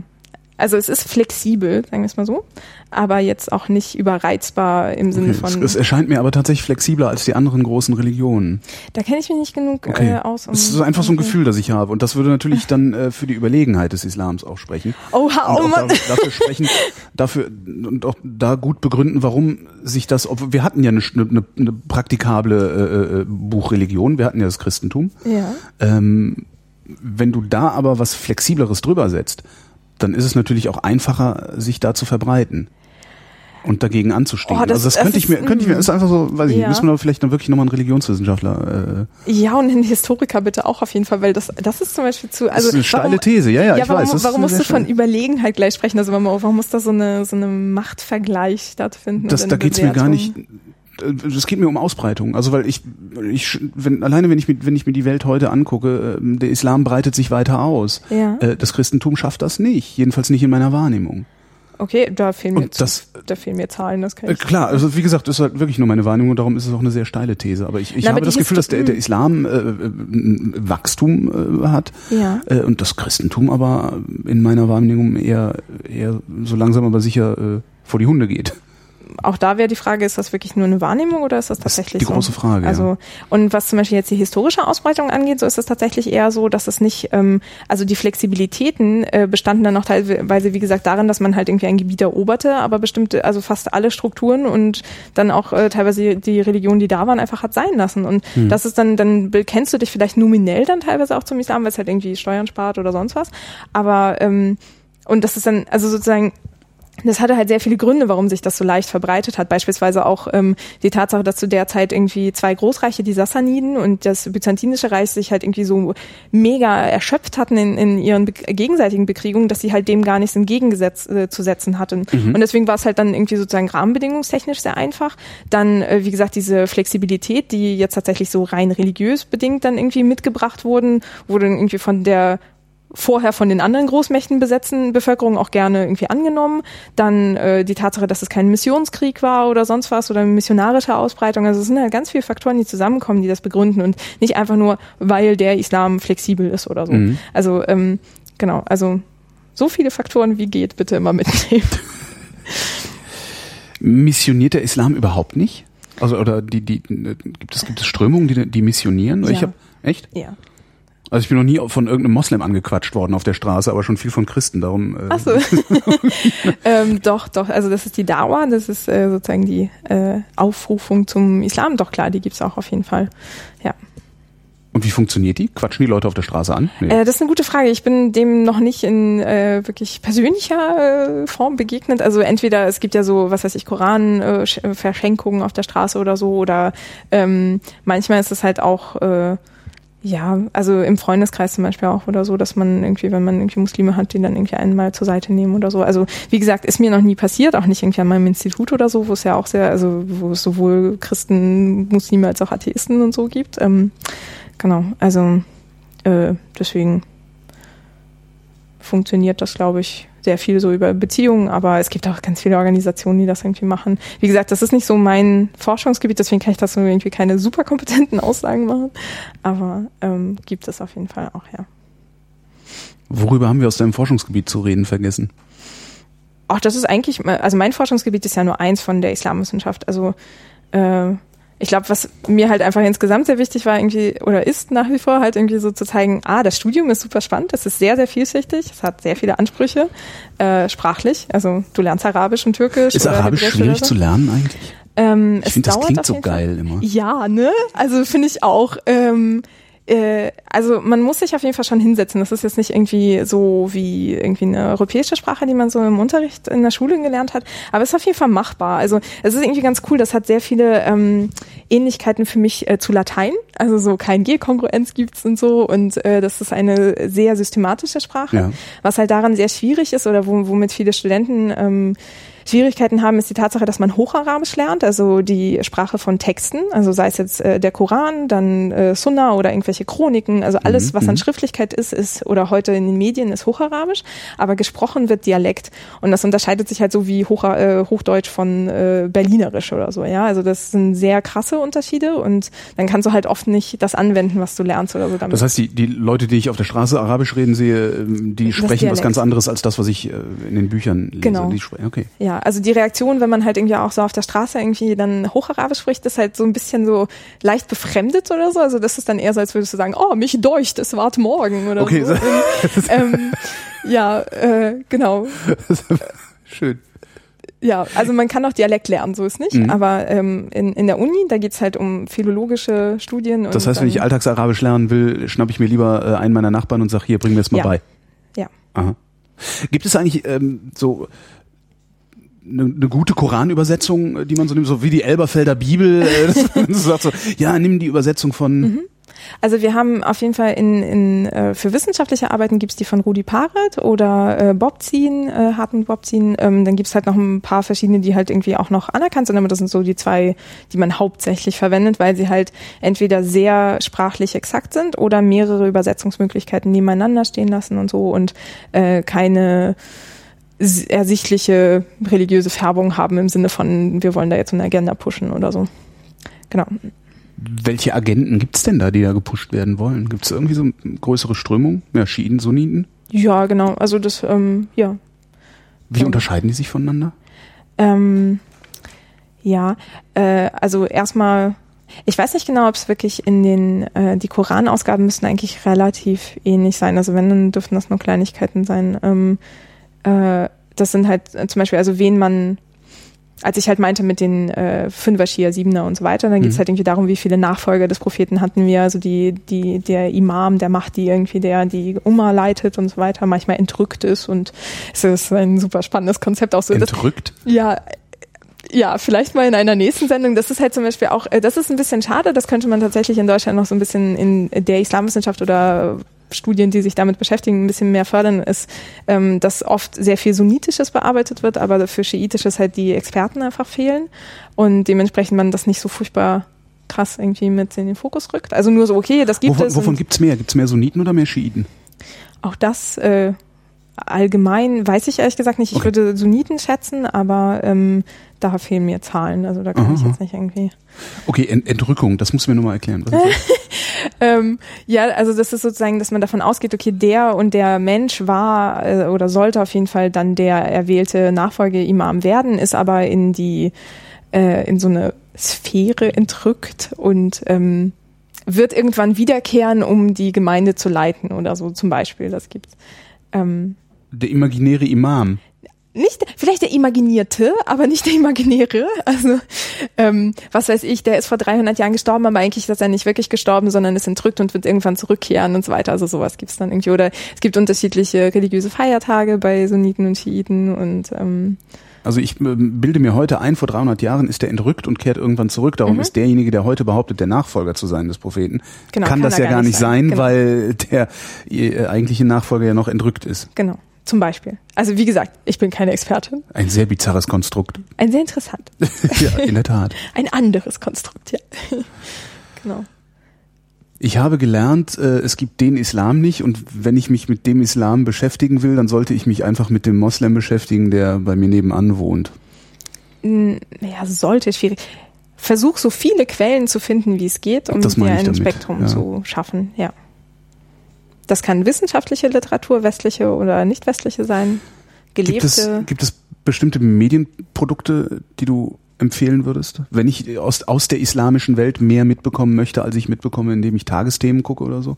Wo ja dann tatsächlich nur die Kriege ähm, letztendlich äh, äh thematisiert werden. Medien, was meinst du mit Medien? Zeitungen, äh, äh, weiß ich nicht, sollte ich Al Jazeera gucken oder also sowas? Hm, kannst du machen, wenn du Arabisch kannst. aber, Gibt's ja auch in Englisch. Ähm, ja, äh, aber auch da, das äh, habe ich mal eine Zeit lang gemacht, empfinde ich persönlich als sehr deprimierend, weil das einfach auch die ganze Zeit um schlimme Themen gibt. Ja, Nachrichten so. Halt- Nachrichten, halt, Nachrichten so sind. sind halt so, ja. Ähm, genau. Ähm, naja, du kannst halt zum Beispiel, das ist eigentlich auch ein super spannender ähm, äh, Forschungsbereich, sind so Serien, also äh, türkische Serien zum Beispiel oder ähm, ägyptische Serien, Filme, mhm. die halt äh, sehr weit verbreitet sind. Deswegen ist zum Beispiel der ägyptische Dialekt der am besten verstandene, mhm. weil halt sehr viele Menschen halt täglich diese Serien gucken, halt die, die so wirklich richtig schnulzige Telenovelas sind und okay. so. Und, ähm, Gibt sie mit Untertiteln? Äh, ja, ich glaube schon. Ähm, ja. Könntest du auch mal den Muslim deines Vertrauens mal drauf ja. ansprechen oder im Internet einfach mal suchen. Also ich mhm. ähm, habe ich jetzt noch nicht so furchtbar gemacht, weil ich jetzt nicht so der Telenovela-Fan bin, aber ähm, ja. Also ich bekomme auch keine Nachrichten aus der islamischen Welt. Hm. Naja, also hm. Na doch, du kannst natürlich, äh, also du, du, hast halt, also okay, Al Jazeera auf Englisch, du hast BBC Arabic, gibt es ja. auch. Ich weiß nicht, ob die auch eine englische Seite Aber die haben. gucken natürlich auch alle aus unserem Narrativ auf diese Welt. Schon, oder? aber ein bisschen mehr mit äh, Lokalnachrichten oder so. Dann ähm, Gibt Stimmt, eigentlich brauche ich Boulevardnachrichten aus dieser aus, uh, aus, Boulevard. Aus dieser, ne? Oh Gott. Naja, aber dann dann lerne ich, wie das Leben da ist. Pff, dann lernst du, wie man in Boulevardzeitschriften über das Leben dort spricht, aber ob es wirklich so ist, ist hallo, also ich meine, Entschuldigung, in Boulevardzeitschriften, wie sie guck hier veröffentlichen. Guck dir, guck in der Boulevardzeitung und geh auf die Straße, da äh, siehst du sehr viel Deckung. Okay. Ich rede nicht von der Schlagzeile, die auf der Bildzeitung steht. Die ist nicht so wichtig, sondern von dem Kleinkram, der da hinten drin berichtet wird. Okay, ja, so dezidiert da habe ich schon, damit nicht. Mach das mal. Das ist schon da, darum, darum ist die, darum ist zum Beispiel die Bildzeitung so erfolgreich. Die ist nicht so erfolgreich, weil sie versuchen vorne Schmutzkampagnen zu fahren und weil die mhm. da nackte Weiber abbilden. Ach, doch sondern, ein bisschen auch, oder? Nee, das, dafür kaufe ich mir keine Bildzeitung. Ja, du vielleicht. Aber, Nee, die, ich glaube wirklich, dass die, die sind deswegen so erfolgreich, weil da dieser ganze Kleinscheiß, mhm. das ändert sich ab dem 1. Mai in ihrem Portemonnaie, so, ah, solche okay. Dinge. Und wenn du sowas ja. natürlich aus einem anderen Kulturkreis mitbekommst, lernst du wahrscheinlich viel mehr über den Kulturkreis, als wenn dir ein Korrespondent mhm. äh, erzählt, aber das kriegst was du halt auch nicht übersetzt. Ne? Das kriegst also, du nicht übersetzt. Da musst du halt irgendwie schon. Also was halt irgendwie helfen kann, ist, wenn du Französisch kannst, dann kannst du immerhin von mhm. Nordafrika irgendwie viele Dinge mitnehmen, auch also sei es im Internet oder mhm. auch Zeitungen oder so. Aber ähm, ja, also gerade irgendwie so was die. Das wäre doch, das wäre das wäre auch mal eine lustige Betrollung, äh, wenn es äh, aus, aus, aus allen möglichen islamischen Ländern äh, so Übersetzungsdienste für den Westen gibt, so damit ihr auch mal was versteht. Ja. Können wir mal initiieren. Wer weiß, ob es das nicht schon längst gibt und wir es nur noch nicht mitbekommen haben, weil wir nichts mitbekommen. Oder nicht mitbekommen wollen. Ja, dann, so weit will ich nicht gehen, aber. Ähm, oh doch, äh, so weit würde ich auch gehen. Wir wollen vieles auch nicht mitbekommen. Wir, wir können vieles auch nicht mitbekommen wollen, weil mhm. wir sonst verrückt werden würden. Ja, aber dann. Oder entrückt, je nachdem. ja, vielleicht. Also, ja. Aber ja, also ich meine, wenn du irgendwie so rudimentär ein bisschen Arabisch wenigstens lesen kannst, dann kannst du ja ganz viel erschließen auf jeden mhm. Fall. Also auch Tagesnachrichten und sowas. Es gibt auch zum Beispiel so einen, den Sender finde ich sehr schön, ähm, Deutsche Welle Arabisch. Oder was auch äh, ganz äh, gut für Hintergründe ist, ist äh, Kantara.